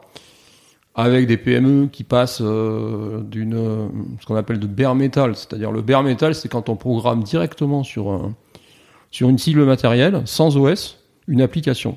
Ça se fait encore. Hein. Le gros avantage, c'est que bah, c'est très rapide. Pas rapide au sens performance. Le gros désavantage, c'est que si tu, changes de plateforme, faut tout refaire. Donc, on met une couche qui s'appelle un OS. Et les OS, ils ont plus ou moins évolué. Et aujourd'hui, il y a de plus en plus de gens qui s'aperçoivent que mettre Linux, même sur une petite carte pas très puissante, aujourd'hui, même les petites cartes, elles commencent à être assez puissantes. Hein les, calculateurs, euh, c'est assez puissant. Hein. On a tous des téléphones, hein. c'est un truc euh, extrêmement puissant, un téléphone. Et, ça utilise un OS euh, qui est similaire à Android, c'est un noyau Linux. iOS, c'est pas un noyau Linux, mais c'est quelque chose qui ressemble, qui s'appelle FreeBSD, qui est un concurrent de Linux, bon, un peu tripatouillé par Apple, mais comme toujours. Mais ça fonctionne très bien, hein. ça saurait si ça fonctionnait pas. Donc voilà, on leur, on, leur vend ça. Quoi. ça arrive assez rarement qu'on redéveloppe une application. Ça va peut-être là, mais justement, ces derniers jours, on a pas mal de PME qui, qui migrent vers euh, du Linux et qui se disent euh, bah nous on sait pas faire alors on va au moins la première application vous avez la développer mais euh, dans le monde de l'open source et, et, dans notre ADN OpenWide puis Smile encore aujourd'hui qu'on essaye, c'est que, le, en tout cas dans notre division, c'est que le les, gens soient autonomes. On va pas vendre euh, une prestation, euh, on va développer toutes vos applications parce que c'est pas. D'abord, euh, au bout d'un moment, on s'ennuie et puis, puis comme c'est pas notre métier. Ah, vous les clients et la main. Voilà. On va, on va le, on va le former. Moi, je suis un formateur émérite de, de chez Smile. J'écris toutes les formations, j'en fais beaucoup. C'est une grosse partie de mon activité on forme le client. Euh, aujourd'hui, ton, ton rôle, euh, formation, avant-vente. Euh, je fais, ouais, je fais beaucoup de choses en fait. Je fais beaucoup de choses. Je fais, je fais, je fais de la de l'avant-vente, hein, de l'assistance aux commerciaux, mais parce que des commerciaux que j'aime bien. Il n'y en a pas beaucoup, mais ceux-là, je les aime bien. non, mais ils sont, c'est des commerciaux qui, qui connaissent la technique. Parce que tu vends pas des systèmes embarqués si tu connais pas la technique. C'est pas possible. Tu vends pas c'est trop compliqué pour vendre ça. C'est de la prestation technique et, sur des choses qui sont très complexes. Un driver Linux, c'est très complexe. Un portage Android, un portage Linux, c'est très complexe. Donc tu vends pas ça euh, si, si tu arrives et que tu as vendu des aspirateurs juste avant, ça, ça, passe pas quoi. Ça, nous est arrivé, hein, on a eu un vendeur d'aspirateurs, il paraissait longtemps. Sérieux, il vendait des aspirateurs. Bon bref. Et oui, moi je fais ça, je fais beaucoup de formations. Je fais du mentorat auprès des ingés, je fais Je fais du suivi technique, euh, je fais plein de choses. Moi, je développe un petit peu, pas trop, plus trop en fait. Ah, plus je- trop? Un petit peu quand même. Je développe, mais uniquement des, des drivers. Je fais des, je fais des, des, des souches de drivers. Je leur dis, euh, je leur dis voilà, euh, voilà si. En fait, c'est pas, c'est plutôt dans l'autre sens. Je développe des choses pour les formations, pour les cours ou autres, parce que je suis enseignant en plus. Puis un jour, il y en a un qui me dit ah ben tiens, je voudrais faire un driver. Ah ben tiens, j'ai fait ça, tiens, prends-le, puis adapte-le. Ça m'arrive assez souvent. Je fais des choses assez génériques. Je fais jamais des choses qui sont adaptées à un projet, euh, parce que je trouve que c'est dommage de faire quelque chose qui est trop lié à un projet. Parce que quand tu veux expliquer quelque chose, après tu es lié à un client et tu peux peux pas montrer ses sources à un client. Il est pas content quoi. Euh, donc tu fais quelque chose de générique et après euh, tu modifies ce que la partie générique et tu la vends au client la modification. Et après du coup tu peux l'utiliser dans des formations, dans des conférences, euh, à la fac, à l'université, un peu partout. Et je fais beaucoup de choses comme ça, des, ce qu'on appelle des, un peu d'époque quoi, des proof of concept pour dire euh, est-ce qu'on peut faire ça? Bah ouais, je prends une carte, euh, je développe un driver, je prends un petit peu de hardware. Pareil, aujourd'hui, tu achètes du hardware sur Amazon ou je sais pas si on peut faire de la pub, mais bon. Sur des sur des sites euh, de vente en ligne, hein, pas forcément Amazon. T'intègres des choses, c'est des boîtes aujourd'hui. hein. C'est l'informatique numérique, hein. enfin l'électronique numérique, c'est des boîtes. Tu branches des câbles euh, très facile. Il y a des drivers Linux souvent qui existent. Et tu fais des POC très facilement. Après, le problème, c'est qu'en fait, alors souvent, j'aide les clients à sortir du POC. Parce que le client, il- il a un truc, c'est que souvent, il a jamais assez d'argent. C'est comme l'université, le client, il a jamais d'argent. Et il dit, euh, j'ai fait un POC, j'ai fait un truc, là j'ai pris une Raspberry Pi, c'est une carte euh, très connue euh, pour les hobbyistes, hein. Enfin, c'est un truc qu'on achète 50 euros, même pas. Et puis il prend une Raspberry Pi et puis il développe ça, il prend un stagiaire, il dit bon tiens tu vas développer ça. Le stagiaire il le fait, si le stagiaire est compétent il le fait. Il arrive à quelque chose qui fonctionne, il est content. Pour lui il a fini. S'il n'est pas technique il a fini, le patron il a fini, il dit ah il voit un truc, un joli travail, c'est bien. Puis un jour il, il a un client qui est intéressé. Alors il y a deux solutions. soit le stagiaire il est toujours là mais il fait autre chose, soit le stagiaire il est plus là. Parce que le stagiaire, il va pas continuer à faire son POC euh, jusqu'à la fin des temps. Donc, dans tous les cas, euh, il, il a un- une espèce de, de, de, de- de Frankenstein, euh, de système Frankenstein fait en associant des morceaux de hardware, des morceaux de software, des morceaux de plein de choses, qui va fonctionner pour une démo, mais sûrement pas pour quelque chose d'industriel. A fortiori quand c'est industriel.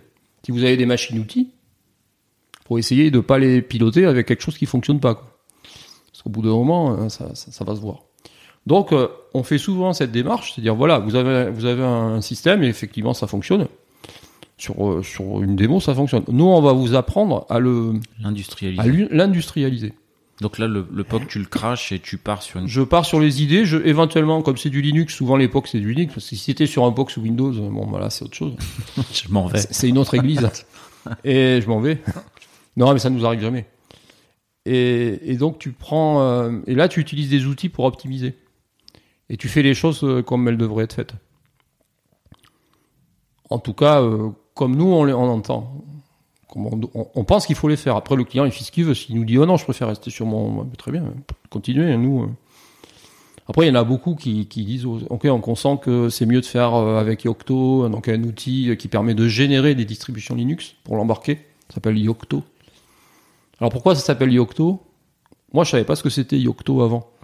Yocto, c'est le plus petit sous-multiple du système international d'unité, du système métrique. Ah ouais C'est 10 puissance moins 24. Ça sert pas souvent. Hein c'est 10 puissance moins 24. Donc euh, c'est pour euh, montrer qu'avec on peut créer des, des distributions Linux qui sont toutes petites. Alors c'est c'est pas 10 puissance moins 24 mégaoctets, hein, mais bon, ça reste euh, très, très très très très très léger. Et surtout on peut faire des trucs très légers jusqu'à des choses très complexes. En fait, on assemble des boîtes, mais on part des sources. Et ça c'est bien, c'est bien parce que il y a, a un problème dans l'industrie que, que l'on n'a pas dans l'industrie du logiciel classique. Un traitement de texte, ça va vivre quelques années. Bon. On vous dit toujours, euh, mettez à jour euh, votre traitement de texte, mettez à jour, euh, etc. Bon, très bien. Un, logiciel embarqué, c'est embarqué dans quelque chose. Il y a du hardware toujours autour, sinon c'est pas un logiciel embarqué. Dans une set-top box, dans un automobile, dans un, dans un train, dans un avion, etc. Et puis ces, trucs-là, ces choses-là, ça, ça vole pendant 50 ans, 60 ans. Les trains, ça roule pendant 50 ans, 60 ans. Et si vous prenez des composants propriétaires, bah 50, 60 ans après, il y y a des chances que le, fournisseur de votre de votre composant, mais eh il n'existe plus, il a été racheté, ils sont mis à faire autre chose. Oui, ils fabriquent plus le composant. Ouais, voilà, ils fabriquent plus, puis ça les intéresse plus. Et donc, euh, et puis comme vous, vous n'avez pas les sources, puisque c'est du propriétaire, et eh ben voilà quoi. Alors que si vous si vous utilisez de l'open source, c'est pour ça qu'il y a beaucoup, les gens qui font de l'open source, c'est pas c'est pas pour gagner euh, le prix de la licence, parce que le prix d'une licence d'un OS propriétaire par rapport au prix d'un Airbus, c'est pour la maintenabilité dans, dans 10 ans quoi le prix, même par rapport au prix d'une automobile, hein, quand on en fait beaucoup, par rapport au prix d'un satellite, a fortiori, c'est peanuts. Euh, ce qui les intéresse, c'est le fait que ça soit maintenable sur des décennies. On va dire même euh, jusqu'à la fin des temps. C'est-à-dire que tu peux, à un moment, quand tu commences à faire euh, ton environnement, tu, peux archiver non seulement tes logiciels, mais les outils pour faire ton logiciel. Ton compilateur, tu l'as en source. Tu as les sources du compilateur. Donc, Rappel, le compilateur sert à passer des sources au binaire. Mais c'est pas un compilateur que tu achètes, c'est un compilateur que tu récupères en source et que tu compiles avec un autre compilateur. En fait, tu, fais du, ce qu'on appelle du bootstrap. Tu compiles ton compilateur avec un compilateur. Alors, il faut avoir un, compilateur au départ, mais ça, t'en trouveras toujours.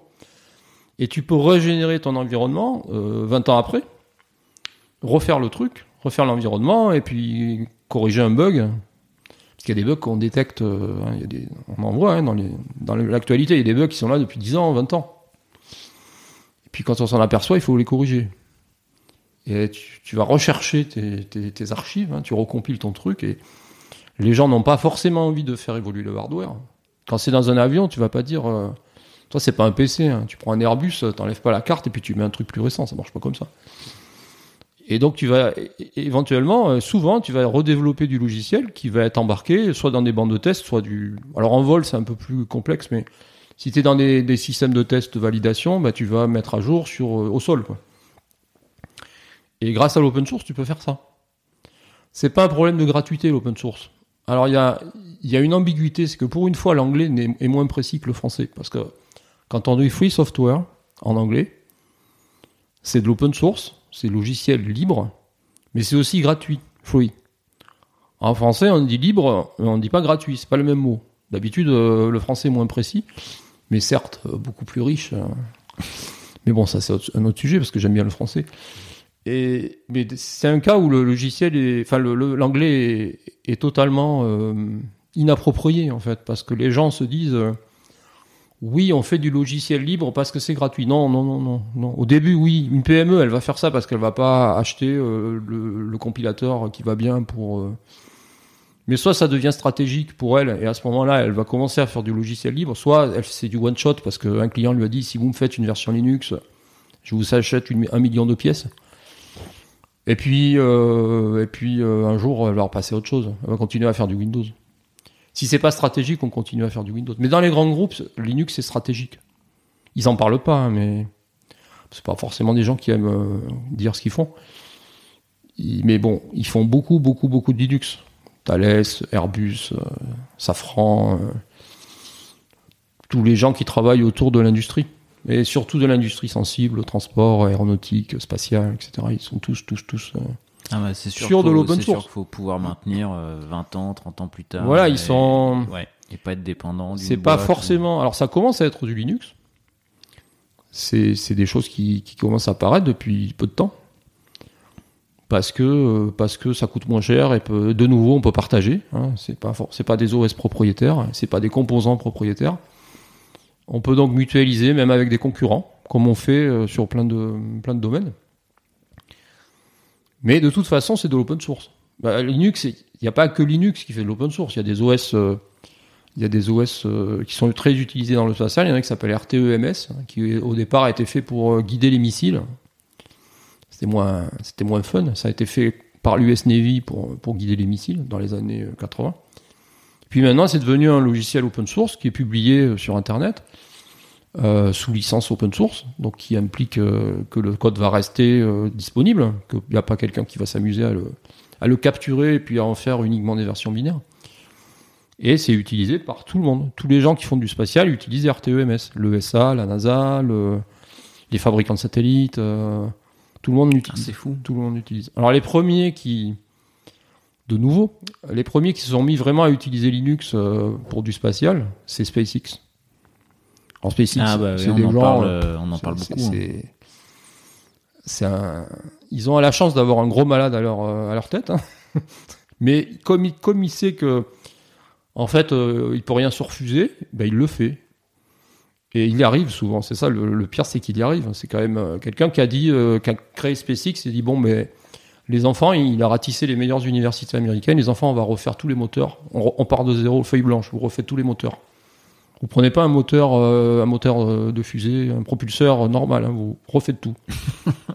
Alors il a dit en deux ans. Bon, ils ont mis plusieurs, plus que deux ans ou deux ans, ou je sais plus combien il avait dit, mais il était la- largement en retard. Mais aujourd'hui, euh, en plus vu ce qui se passe, SpaceX euh, et, et, et, et- et la nébuleuse Elon Musk, sans faire de jeu de mots, euh, elle est quand même utile à, à beaucoup de gens. On va pas, bon, on parle technique, on n'est pas pour, par- pour parler de, de l'actualité, mais donc, euh, et ben ces gens-là, euh, leur propulseur, la caractéristique de SpaceX, c'est que contrairement, c'est une idée toute bête, contrairement à ce qu'on faisait avant, où quand on, on, on lançait une fusée, ben, on l'a cassée. Donc on, on en a racheté une. Lui, il dit, ben, on va récupérer le premier étage. Bon, le premier étage, il va, tout le monde le sait, il va se poser. Et puis...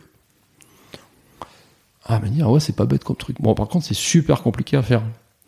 C'est extrêmement compliqué à faire. Euh, et, ce premier étage, il, fonctionne sous Linux. Il a dit, bah, tout le monde utilise dans le spatial, tout le monde utilise des, OS particuliers. Je parlais de RTEMS, j'ai parlé de, de, dans ce qu'on appelle d'hyperviseurs, donc qui sont des, systèmes qui permettent de sécuriser euh, l'exécution d'un OS à l'intérieur de ce qu'on appelle une partition, donc qui permet d'isoler. C'est un peu comme tout le monde utilise les, les, les, comment on appelle ça, les VirtualBox et VMware et tout ça, les machines virtuelles. Sur un PC, on l'utilise. Pour avoir plusieurs OS sur un Ouais. même PC, on fait des machines virtuelles. C'est un peu ça, bon, mais un peu plus compliqué. Puis il a dit non, euh, on va pas faire comme ça, on va prendre un Linux sur un PC, enfin un PC qu'on met dans la fusée, quoi. On va en mettre trois. Puis chaque fois qu'on veut calculer une commande, on la, commande, on la calcule trois fois. On compare les trois valeurs. Si c'est la même, il y a des grandes chances que ce soit bon et on l'envoie. Et ça fonctionne. Ça suffit de calculer trois fois? La preuve. Bon, ça a l'air. Hein. Ça a l'air, sinon, euh, sinon ça se saurait. Bon, après, statistiquement, si tu calcules trois fois, si tu as trois valeurs différentes, ça veut dire qu'il y a un gros problème. Si tu as trois fois la même, ça veut dire qu'il y a des grandes chances que ça soit bon. et, et SpaceX, ils font comme ça. Donc, euh, ils, ils vont très très loin parce que, en fait, ils utilisent même pas les, les principes euh, traditionnels de la de, de l'industrie spatiale. C'est-à-dire d'utiliser, de partitionner, etc. Alors il y a juste un truc qu'il faut dire, il faut être honnête, c'est qu'un premier étage, c'est pas un satellite, hein. ça va pas très loin, quoi. Ça se repose. Après, c'est les autres étages qui s'en vont. Le satellite, il est, soumis à des perturbations électromagnétiques qui sont tout autres hein, quand il tourne. Le, premier étage, il, propulse les autres, après il vient se poser. Donc bon, il est soumis à des contraintes, mais c'est pas du tout les mêmes. C'est pas un satellite qui va, qui va tourner pendant 10 ans dans le, en géostationnaire ou autre. Et les deux autres étages, tu sais sous quoi ça tourne du coup? Absolument pas, j'en sais rien. Ils ont pas fait de pub là-dessus. Ils font pas trop euh, de pub. euh. Alors Tesla, je sais qu'ils utilisent du Linux. Leur, euh, leur tableau, là. Linux, c'est partout. Ouais, alors ils ont une caractéristique Tesla, c'est que ils font tout. Ils sont un peu comme Lectra. On était précurseurs à Bordeaux hein, à l'époque. hein. Ils font tout eux-mêmes. Ils font leur batterie, ils font tout. Et pour ceux qui ont des Tesla, ils ont le, le- gros tableau qu'on voit euh, sur les Tesla. Alors les premières, hein, maintenant je sais pas trop. Je pense que c'est toujours pareil, mais le, gros tableau de bord qu'on voit, l'écran qu'on voit, c'est un Ubuntu. Donc c'est un- c'est une distribution qui a sur tous les PC Linux. Bon, c'est la plus utilisée, je pense. Ils ont fait une Ubuntu et comme c'est open source, ils l'ont un peu customisé euh, et ils tournent avec Ubuntu. Et, mais c'est leur Ubuntu, leur Ubuntu euh, Tesla. Et ils ont aussi quelques, quelques codes open source qu'ils publient sur GitHub. Dans GitHub, pour la, pour la petite histoire, c'est c'est un, c'est c'est- c'est un, c'est pour faire du logiciel social en fait. c'est pour par- au départ, c'était pour partager du code. Et c'est, ça a été un succès phénoménal. Alors maintenant, on peut faire du code euh, pas forcément partagé, si on paye. mais, mais initialement, c'est, c'est un réseau, c'est un espèce de réseau social de développeurs. Enfin, un réseau social au sens euh, pour insulter les autres. C'est un- c'est quelque chose qui permet de publier du code source et surtout de le gérer, euh, de gérer des versions, de faire ce qu'on appelle des forks, euh, c'est-à-dire de créer un projet à partir d'un autre projet et de dire ah bah tiens moi je vais plutôt faire comme ça. Puis tu dis ah tu peux dire à celui qui a créé le projet initial ah bah tiens j'ai fait quelque chose euh, qui est Un peu différent. est-ce que ça t'intéresse de le réintégrer dans ton projet? Ah bah oui, bien sûr. Ou alors non, non, ça m'intéresse pas. Vas-y, continue. Euh, puis tu peux faire des forks, de forks, de forks comme ça. Et donc c'est c'est c'est c'est la base aujourd'hui de l'informatique. Ça a été racheté par Microsoft il y a Ah, quelques années. C'est très très utilisé, hein. Ah bah oui, GitHub, euh, c'est social euh, coding, ils appellent ça. Leur, leur devise, c'est social coding. Et donc, euh, donc ils mettent tout ça sur GitHub. D'ailleurs, tous les BSP dont je parlais, tout ça c'est sur GitHub. GitHub, c'est c'est la mémoire du monde informatique aujourd'hui. Enfin, du monde des codeurs, du monde des codeurs, en deux mots, des codeurs. Voilà. Petite, petite question je, par rapport au euh, Open Wide et Smile. Ouais. Tu parlais de ton rôle, tu parlais d'avant-vente, tu parlais de, de formation. Tu n'as pas parlé de management? Ah bah non, parce que je suis pas un bon manager, donc je vais pas le dire. Je vais pas. donc je rends hommage à mon, à mon, à mon supérieur hiérarchique, d'abord parce qu'il m'a autorisé à venir ici. Euh, donc il s'appelle euh, Christophe Brunschweiler et qui est un excellent manager. Donc je vois pas pourquoi déjà je ferais son boulot puisqu'il sait bien le faire. Et, et j'aime pas en fait, j'aime pas ça. Si j'aime bien les manage- manager les gens qui sont autonomes. et ça, il y en a beaucoup. euh, Il y a beaucoup de gens comme ça. Euh, Il y a beaucoup de gens qui sont dans ce métier, dans cette spécialité. Je l'ai dit au début. Je ne sais pas si on a enregistré à l'époque, mais je l'ai dit au début, hein, euh, par rapport au développement logiciel habituel, même si c'est sous- que ce soit sous Linux ou sous autre chose, le l'embarqué, c'est c'est de l'artisanat. C'est-à-dire qu'on on se met à, à 100, 150 pour faire un site institutionnel parce que bon, ben il y a du architecture trois tiers ou de l'IoT. Bon, j'en ai pas parlé, mais l'IoT c'est quelque chose qui a un peu révolutionné les choses. L'IoT, c'est du, c'est, du web bah, avec des objets réels, quoi, quelque part. hein. Au lieu de, de- d'ouvrir des pages web, on, on communique avec des objets, des objets physiques. Et puis, euh, euh, du coup, j'ai perdu le fil, mais c'est pas grave. Euh, j'ai vraiment perdu le fil. Bah, tu, tu on parlait de Oui, du management. du management, Du management, et que donc- tu ne te considérais pas comme un bon ouais, alors manager. ça, je- oui, je pense que je me considère pas parce que dans, dans l'embarqué, il y a, y a beaucoup. On, on, on peut être 150 à être sur un projet IoT ou un projet web, c'est pareil. On n'est jamais 150 sur un driver parce que ça n'a pas de sens. C'est-à-dire qu'on va être plusieurs sur un projet euh, embarqué. Ça va être euh, 3, 4 personnes, un peu plus peut-être. Mais sur les parties spécifiquement système, il y a une personne, deux personnes qui vont travailler sur le driver. Et encore, et encore. Si vous regardez les, les sources des drivers sous Linux, il y a un historique. Donc euh, grâce à Git, hein, donc à, l'outil qui est utilisé par GitHub. Donc toi, tu as toujours travaillé quasi tout seul sur les projets, en fait. Ouais, c'est un peu mon truc. Ouais. Pas tout seul, mais disons que sur ma partie, je peux être seul. Quand je fais mes, je conçois mes formations, je fais, je les fais seul. Je les conçois seul. Mes TP, je les conçois seul. Après, je les, je les propose aux autres. Et puis, euh, bon, ils donnent leur avis. J'en tiens pas toujours compte. si, parfois, oui.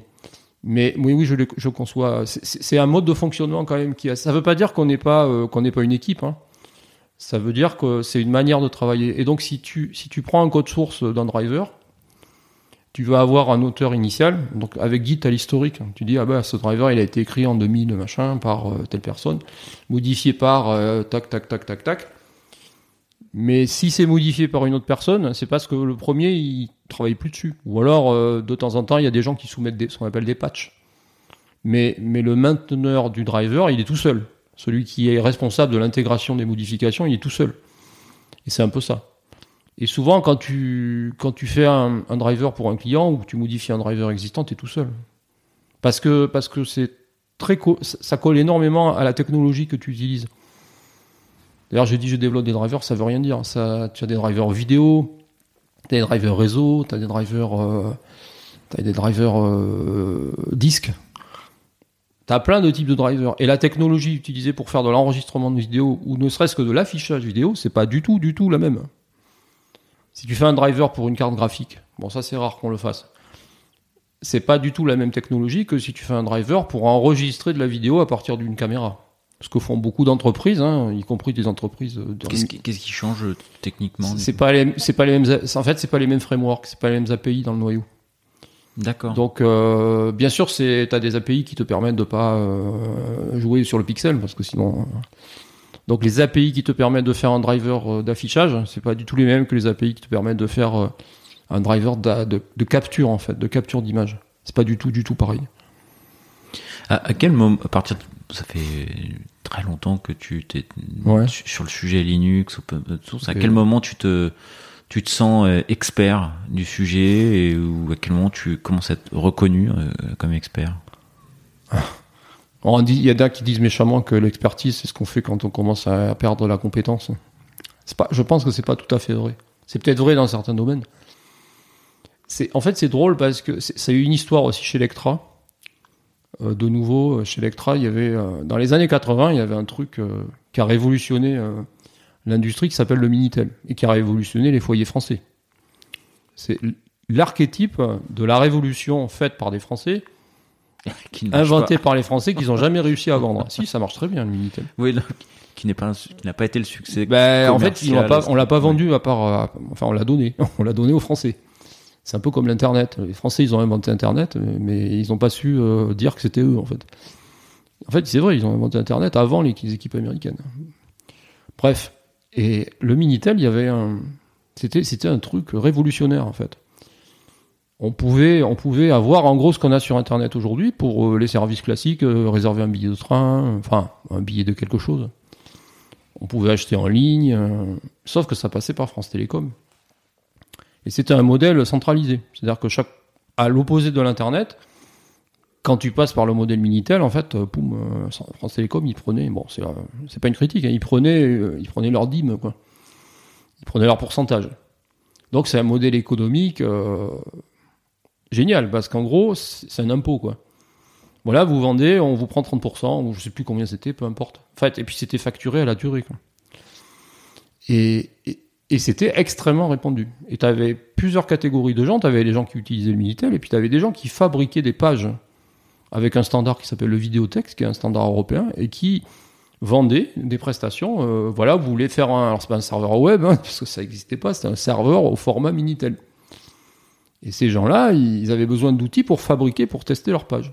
Bon, puis moi, un jour, je me dis, tiens, en fait, j'aimerais bien avoir un Minitel sur mon PC. Alors, il y avait des. Pareil, sous Windows, ça existait.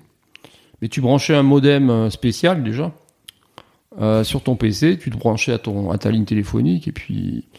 Bon, tu avais ta page qui s'affichait. Bon, c'est pas terrible. Et puis, je voulais le partager euh, au bureau, on voulait tous avoir le Minitel parce que ça servait, hein, on n'avait pas Internet. Donc. Donc je dis, bah, on va faire un truc, on va mettre un modem sur un PC, Linux, et on va avoir un client, un modèle client-serveur. On va avoir un client qui va se connecter, graphique, qui va se connecter, qui va dire bon, moi j'appelle le 3611. Alors évidemment, comme c'est un modem, tu peux pas le faire à plusieurs comme, comme aujourd'hui avec Internet. Mais bon, ça c'est c'est une des limitations. Et puis, euh, puis ils m'ont dit ah ouais, c'est pas con ton truc. Et et ben voilà, donc j'ai dit ça, j'ai fait ça. Puis on m'a dit mais publie-le.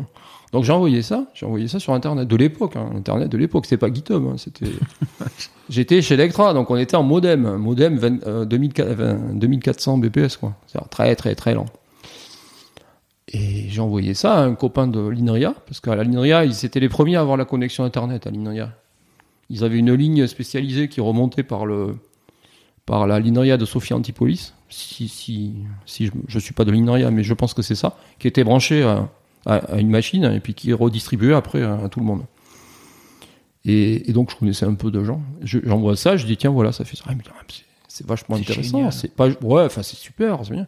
Donc il commence à publier ça et j'ai commencé à être connu euh, avec l'auteur de Xtel. Ça s'appelle Xtel parce que c'était l'interface graphique s'appelait X X11. J'ai commencé à être connu dans l'open source grâce à ce truc tout bête qui est un outil qui est un outil euh, pour faire du Minitel. Et c'est ça qui m'a fait connaître. C'est pas euh, les drivers compliqués euh, que j'ai fait, les projets où j'en ai bavé des nuits et des jours. C'est le petit truc. c'est le petit truc qui a aidé les gens dans des services informatiques. J'ai été invité à, à l'IRCAM à Paris par le responsable informatique de l'IRCAM, l'Institut de recherche de musical, le truc de, de, de Boulez, qui est à, à Beaubourg en fait. il m'a invité, il m'a dit ouais c'est génial, ça nous a fait économiser beaucoup d'argent parce qu'on partage la connexion. Ouais, je l'écoute, euh, tant mieux. Hein, et c'est en fait c'est comme ça que j'ai commencé à être connu dans le monde open source. Ah, rien à voir. Ouais, rien à voir, non, c'est ça. non, bah, les bouquins c'était bien après, c'était bien après. Oui, évidemment, les bouquins ça, ça te fait connaître. Bon, ça rapporte rien, mais ça te fait connaître. Donc indirectement, ça rapporte. Mais c'était ce, fameux XTL que, certains m'en parlent encore. Hein. Certains m'en parlent encore. Et en fait, ça a été utilisé par des gens pour faire du Minitel et surtout par des sociétés qui faisaient des sites. On appelle ça des sites parce qu'on pense au site web. À l'époque, c'était des serveurs Télétel. Et pour les aider à tester automatiquement leur page ou composer leur page, ils avaient pris euh, le, système de décodage que j'avais écrit et ils avaient intégré ça dans leur euh, dans leur euh, leur framework. Hein. Et comme c'était open source, bah, ils avaient le droit, bien sûr. Et le plus drôle, c'est qu'un jour, j'étais dans un salon. Et il y a, je passe devant un stand et je vois, je vois, tiens, un outil pour faire des pages, euh, des pages vidéotexte. Donc, je m'arrête. Il me dit, ah oui, c'est un outil qu'on a fait sur la base d'un truc open source qui s'appelle Xtel, etc. Mais si vous, qu'est-ce que vous êtes dans quel domaine ça vous intéresse? Euh, J'ai dit euh, non, non, non, ça m'intéresse pas, je suis pas dans ce domaine. Et puis ah vous connaissez? J'ai dit oui, oui, c'est moi qui ai écrit XTEL. Oh, il était, il, avait l'air gêné, alors qu'en fait, euh, les gens ils avaient l'impression d'avoir volé quelque chose, alors que la licence permet de faire ça. C'était une licence, on appelle la GPL, hein, donc une licence open source qui protège le logiciel, mais qui permet la, et au contraire, qui oblige les gens à, quand ils modifient un code source à redistribuer à ceux à qui ils donnent le, le binaire. Quoi. Donc euh, j'ai dit, mais il n'y a pas de sujet. Euh, j'ai pas fait ça pour gagner ma vie. J'ai juste publié ce, truc-là. Ça, ça, a servi à des gens, ça m'a fait connaître. Moi, je suis content. Mais euh, lui, c'était un commercial, donc dans sa tête, ah. donner quelque chose, ouais, non, quand même. c'est pas, c'est pas trop. Bon, ça a un peu changé maintenant la mentalité, mais c'est toujours comme ça. C'est un peu, ça, ça choque un peu. Pourquoi tu fais ça gratuitement? Pourquoi tu fais gratuitement alors que tu pourrais le vendre? Bah parce que d'abord si je l'avais vendu probablement que personne ne l'aurait acheté. Et puis que je voulais le faire sous Linux. Et que a fortiori sous Linux personne ne l'aurait acheté. Parce que Linux les gens ils ont l'habitude de faire de l'open source. À part quelques composants propriétaires euh, qu'ils achètent. Comme les bases de données euh, genre Oracle ou autre. Ils utilisent surtout l'open source. Et c'est en fait c'est ça qui m'a fait connaître. Après c'était la première étape. Ce qui m'a fait connaître après effectivement c'est les, les ouvrages Ouais, qui sont, sont assez reconnus, quoi. Oui, oui, oui, en français. Bon, parce que je suis pas très très bon en anglais, mais un peu mieux maintenant. Mais donc, puis j'avais envie d'écrire en français parce que j'ai vraiment un amour de la langue française euh, très approfondi, on va dire. Je supporte pas les gens qui qui, qui parlent mal. Alors, qui ne qui n'ont pas la culture de de, de l'histoire de France, euh, de la littérature, et surtout du théâtre, des choses comme ça. Ça, ça, ça me gêne un peu. Et donc, je voulais l'écrire en français. Et j'ai écrit en français. Euh, bon, ça s'appelle Linux embarqué. Linux embarqué, euh, première version, deuxième version, troisième version, quatrième, cinquième. T'en as fait beaucoup Cinq. Cinq versions. ouais. Ah, ça m'a mis une petite question, une question. Enfin, moi, je, suis plutôt dans le monde du développement applicatif, web, où il y a beaucoup de choses qui évoluent très vite en termes de framework et de techno.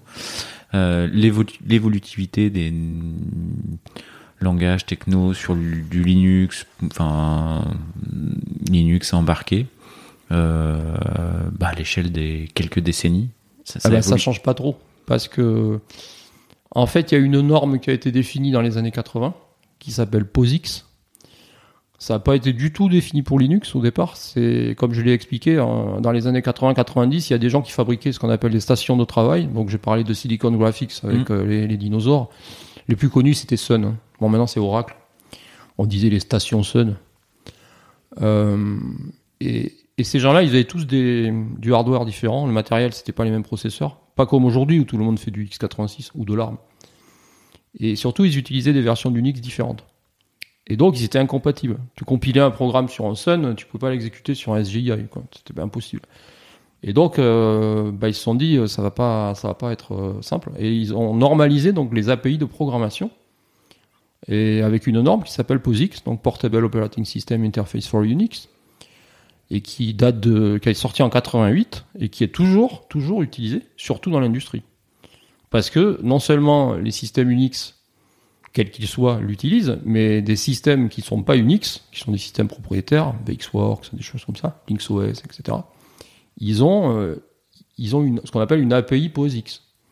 Qui permet de programmer comme si tu faisais de, de l'Unix sur autre chose que qu'Unix. Parce qu'ils suivent une norme. Et grâce à ça, quand tu programmes en POSIX, moi j'ai des clients euh, qui font des avions, hein, pas qu'Airbus. Bon, c'est facile, facile de trouver le, nom de la boîte. Ils avaient, euh, ils avaient des bandes de test euh, qui, qui tournaient sur, euh, fonctionnaient sous un operating system qui s'appelle LinksOS, que j'ai cité. Et le, les systèmes avioniques, comme je l'ai dit, ça, ça dure longtemps, longtemps, longtemps, parce que les avions, ça coûte cher, donc on les garde longtemps. Donc les systèmes de test, on les garde longtemps aussi.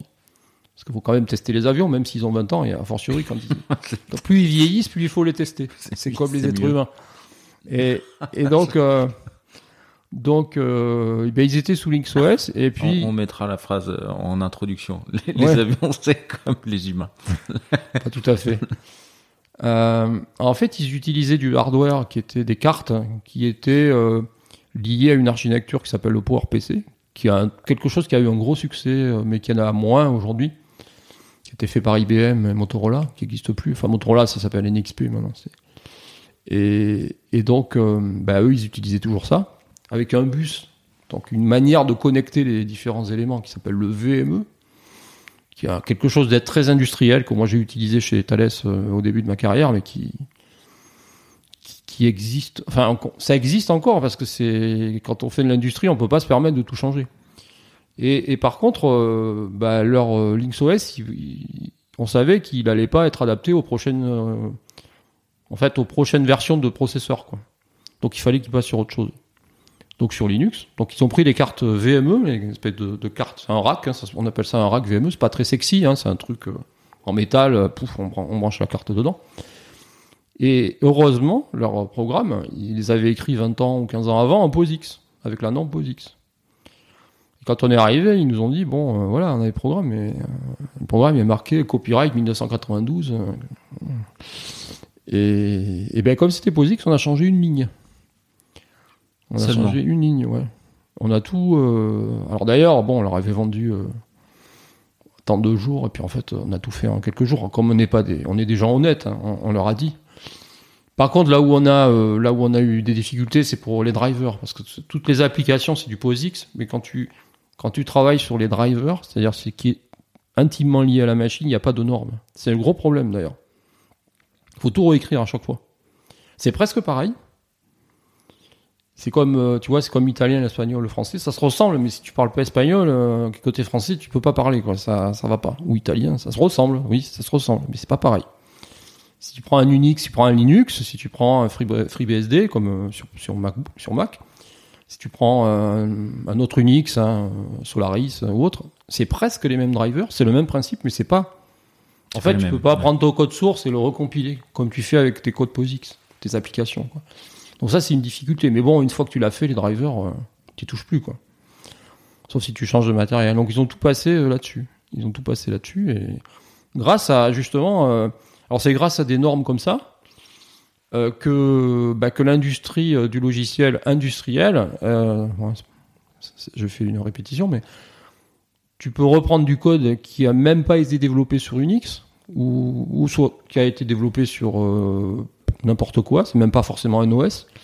Si c'est du POSIX, eh ben euh, c'est bon quoi. Tu peux recompiler. Euh... Alors il y a des choses à changer, bien sûr. Ce qui peut changer, c'est les interfaces graphiques, par exemple. Mais dans l'industriel, en général, les interfaces graphiques, c'est pas le plus important.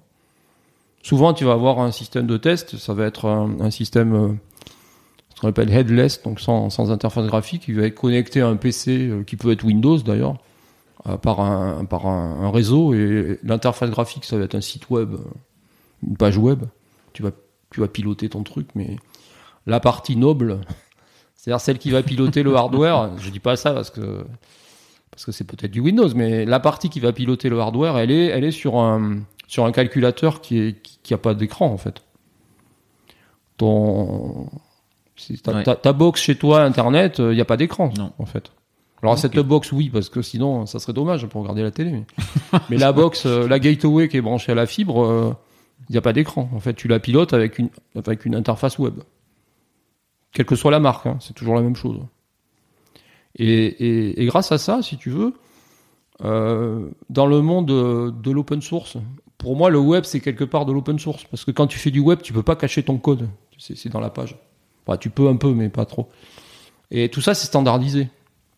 HTML, HTML5, euh, JavaScript, JavaScript, euh, les, CSS, tout ça, c'est standardisé. Tu fais des fautes. moi, je fais pas, mais tu fais des choses remarquables avec ça quand tu sais t'en servir.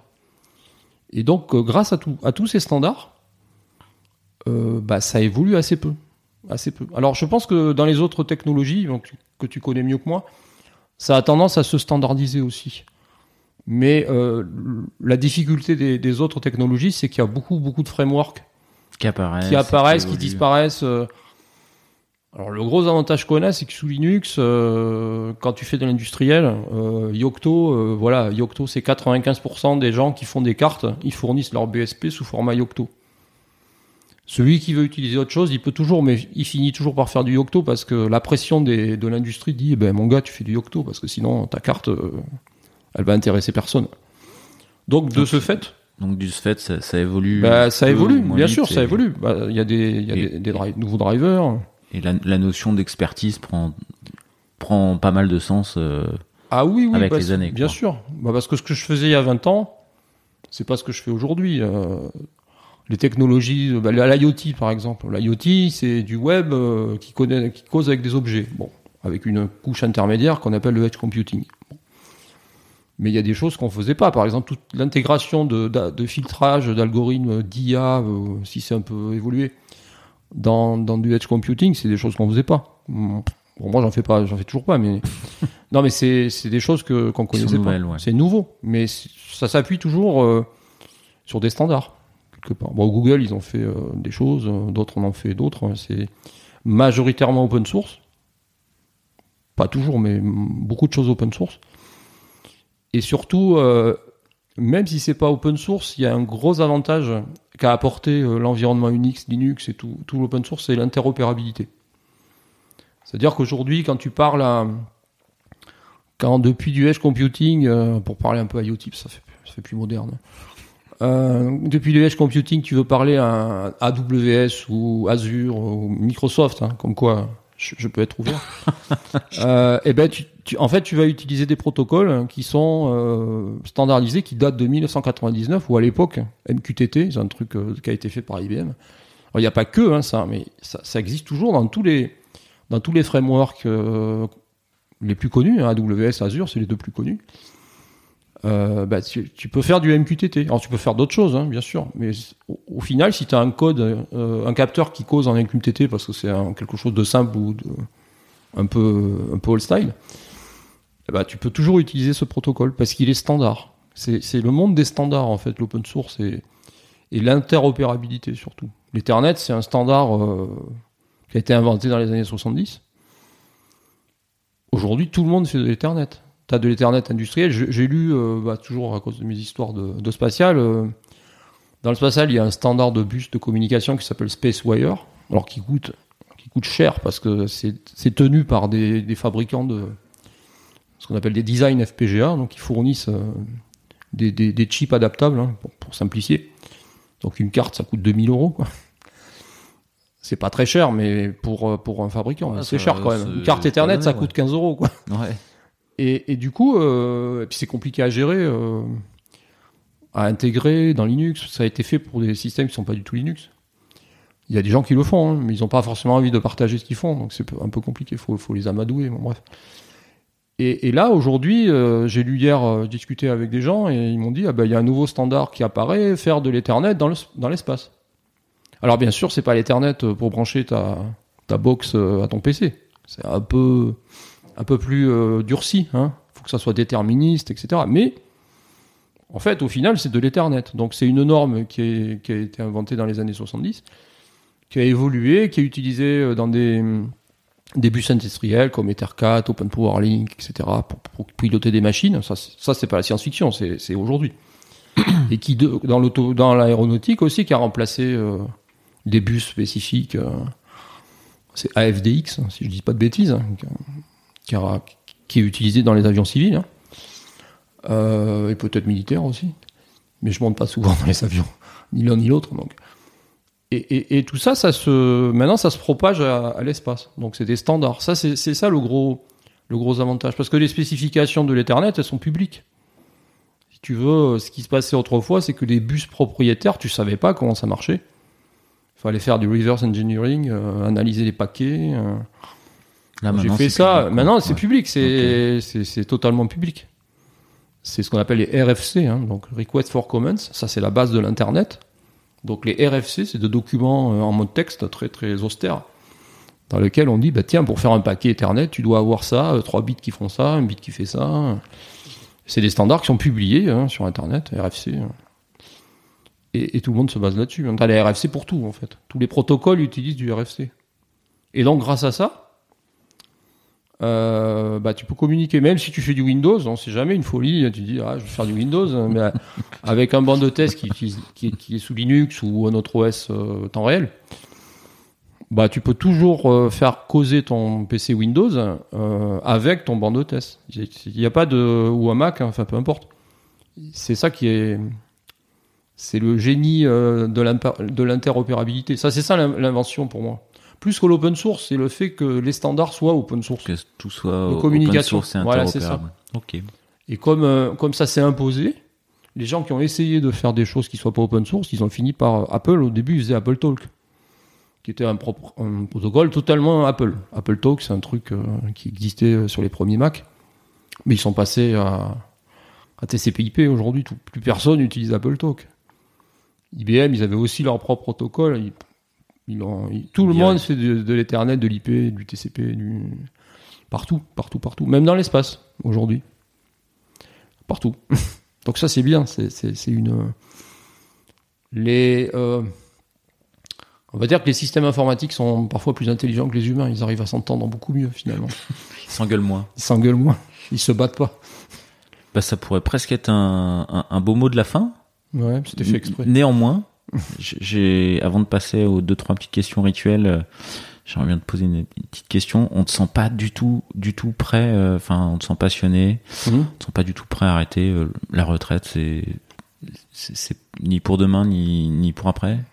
Ni pour jamais j'ai je connais quelqu'un alors je vais citer pas mal de gens. Lui aussi je lui rends hommage parce que c'est un grand grand chercheur français qui s'appelle Michel Gien et euh, qui, a, qui a fait partie de l'équipe qui a inventé Internet en fait. Mais comme euh, les Français savent pas vendre et puis que c'était à l'époque de Pompidou et Giscard est arrivé, il a dit non non euh, votre truc là ça sert à rien. Et, donc bah, les, Américains ont inventé Internet. Mais en fait c'est eux qui l'ont inventé. D'ailleurs les Américains le reconnaissent, les chercheurs eux ils sont ils sont on s'entend bien entre chercheurs on s'entend bien.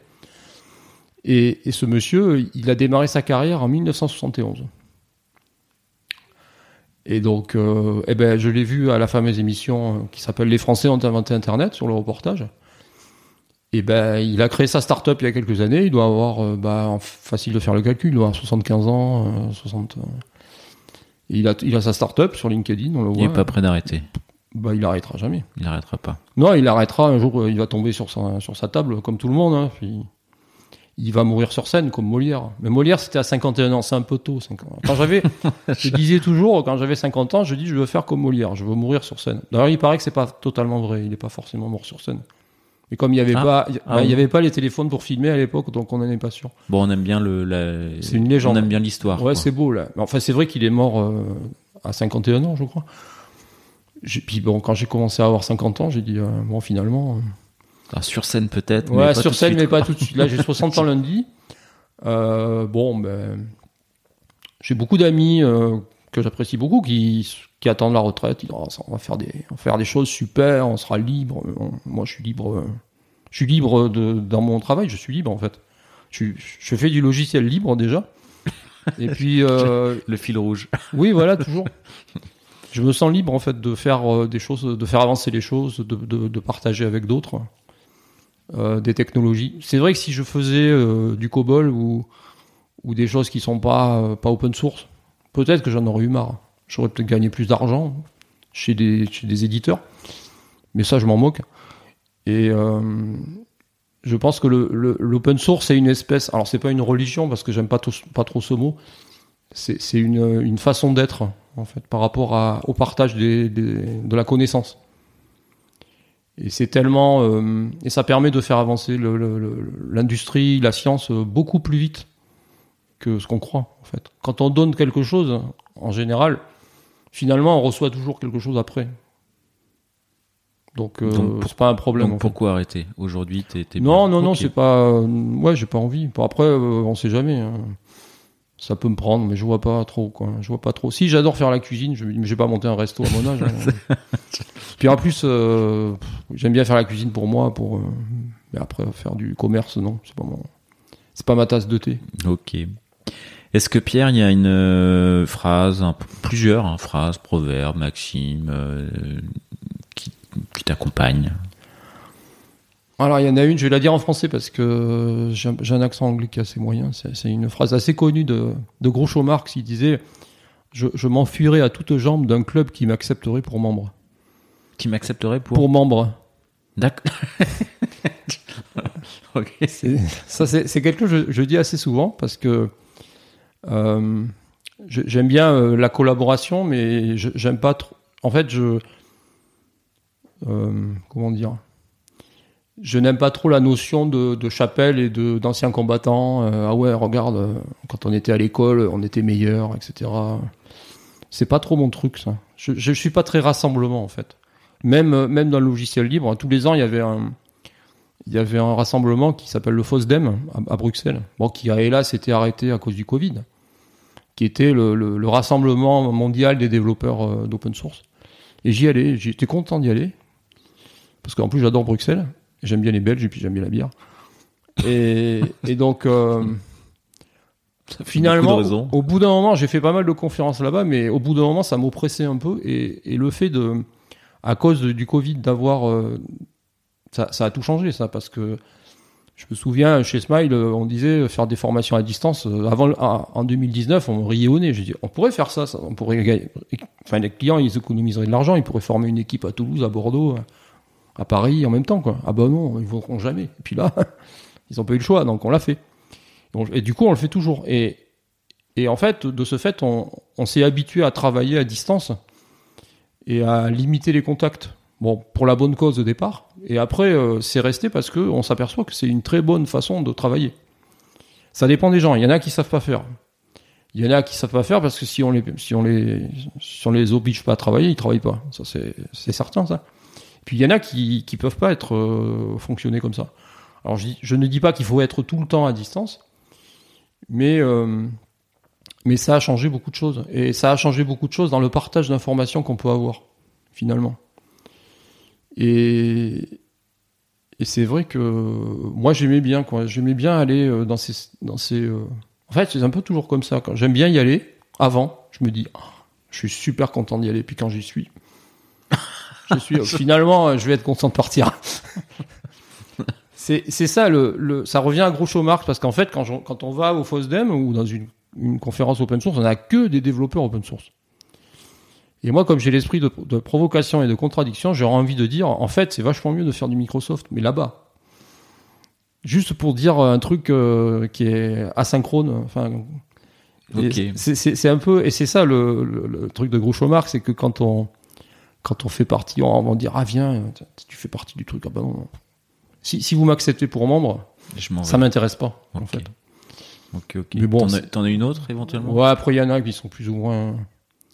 S'il y en a une, de... alors j'a- j'adore Jean-Yann aussi, mais il a des citations qui sont pas très. euh, qui sont pas très. euh, On peut pas trop les dire à la, à la, à la radio, quoi. Mais il y en a une que j'adore, c'est quand. On lui avait reproché à la fin de sa vie de s'être installé en Californie, et puis il, avait répondu avec sa gouaille. Il avait dit Moi, je fais du cinéma. Quand on veut faire du nougat, on s'installe à Montélimar. Donc, je fais du cinéma, je suis à Hollywood. J'aime bien ça aussi. C'est vrai que c'est quelque chose que j'ai utilisé parce que tout le monde me disait quand j'étais à Bordeaux, à commencer par mes parents, euh, mais tu vas pas, tu vas pas aller à Paris. euh. En dehors du Sud-Ouest, c'était, il y avait, la France n'existait pas hein, à l'époque. Enfin chez eux en tout cas, pour eux. Mais on, dit que c'est vrai que honnêtement à Paris, ça a un peu changé maintenant grâce euh, Au Covid. au télétravail. oui. Aujourd'hui, tout le monde peut faire. Mais à l'époque, hein, en 2000, non, on faisait pas. Enfin, on, faisait- on commençait, mais moi, quand je suis parti à Paris, j'aurais jamais fait tout ce que j'ai fait si j'étais resté à Bordeaux. Je serais chez, dans une boîte à Bordeaux à, avoir 60 ans, à avoir peur qu'un jeune de 40 me prenne ma place. Là, ça, ça, pourrait arriver, mais il y a peu de chances que ça arrive. C'est vrai que quand euh, il y avait, il y a tout cet écosystème, euh, bah, la France est un pays centralisé, l'était encore plus à l'époque, qui fait que, bah, pour faire du logiciel, pour être au milieu des meilleurs, euh, enfin des universitaires, je vais pas dire les meilleurs parce que ceux de Bordeaux ils vont me tuer. J'ai plein d'amis en plus. Hein. Et pour être au milieu des, écosystèmes, bah, avec beaucoup de développer des projets, bah, j'ai parlé de systématique tout à l'heure, j'aurais jamais fait ça. On pouvait pas le faire à distance à l'époque. C'était plutôt à Paris que ça se passait. Ça se passait à Paris, j'étais à Paris, et c'est comme ça que j'ai rencontré les gens qui m'ont permis de créer mon entreprise, enfin de co-créer mon entreprise, que j'ai rencontré ensuite des gens euh, euh, comme Smile, euh, comme des clients que- que- avec qui je m'entends très bien et, et qui j'adore être euh, à Bordeaux, c'est pas la question, mais mais mais vu mon métier, j'étais, je pouvais pas rester quoi, c'est pas possible. Ok. Voilà. Est-ce que tu as un surnom ou des surnoms? Oui, alors euh, c'est quelque chose d'un peu douloureux parce que j'adorais Jean-Pierre Bacry, c'est un auteur. euh, j'ai un problème, moi j'arrive pas à parler des gens que j'aime et qui sont morts. Euh, j'ai fini par les oublier. Je peux plus voir un film de Jean-Pierre Bacry par exemple depuis, son décès, alors que je l'ai regardé en boucle. Et comme j'étais assez râleur, euh, chez Open Wine on m'a appelé Jean-Pierre Bacry. Bon après quand je suis passé chez Smile, c'est passé bon. Ils sont plus jeunes, si ça se trouve ils connaissent pas Jean-Pierre Bacry certains. Non, mais c'était ça. Et puis je suis ours. On m'appelle l'ours. On m'appelle l'ours. D'ailleurs, pour, pour le prouver, je m'étais acheté un petit pendentif en or. Alors je porte la croix d'Occitanie parce que je suis presque euh, pas très loin de l'Occitanie. Mais je m'étais aussi acheté un petit ours en or euh, que je porte de temps en temps pour, euh, pour montrer que je suis un ours. Mais qu'un ours, ça peut être sympathique.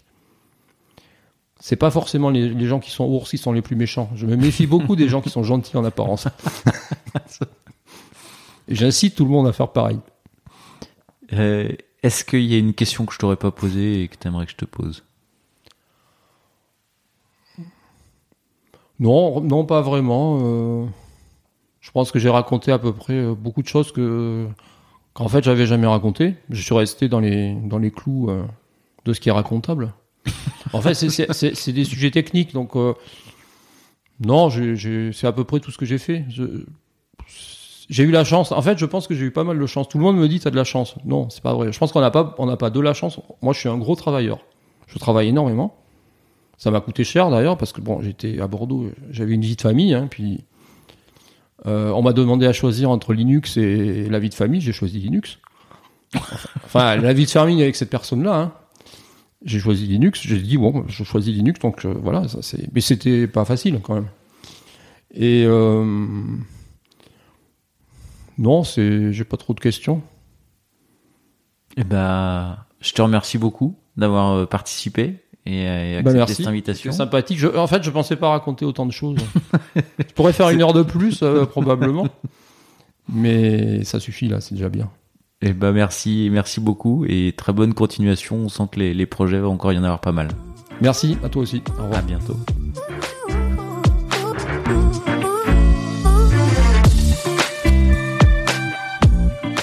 L'épisode est terminé, j'espère qu'il vous a plu et si c'est le cas, c'est le moment de prendre deux ou trois secondes de plus pour euh, deux ou trois clics. Un petit clic pour un pouce bleu euh, ou un petit clic pour un partage aux copains ou un petit clic pour vous abonner euh, et ne pas rater le prochain épisode. À très bientôt!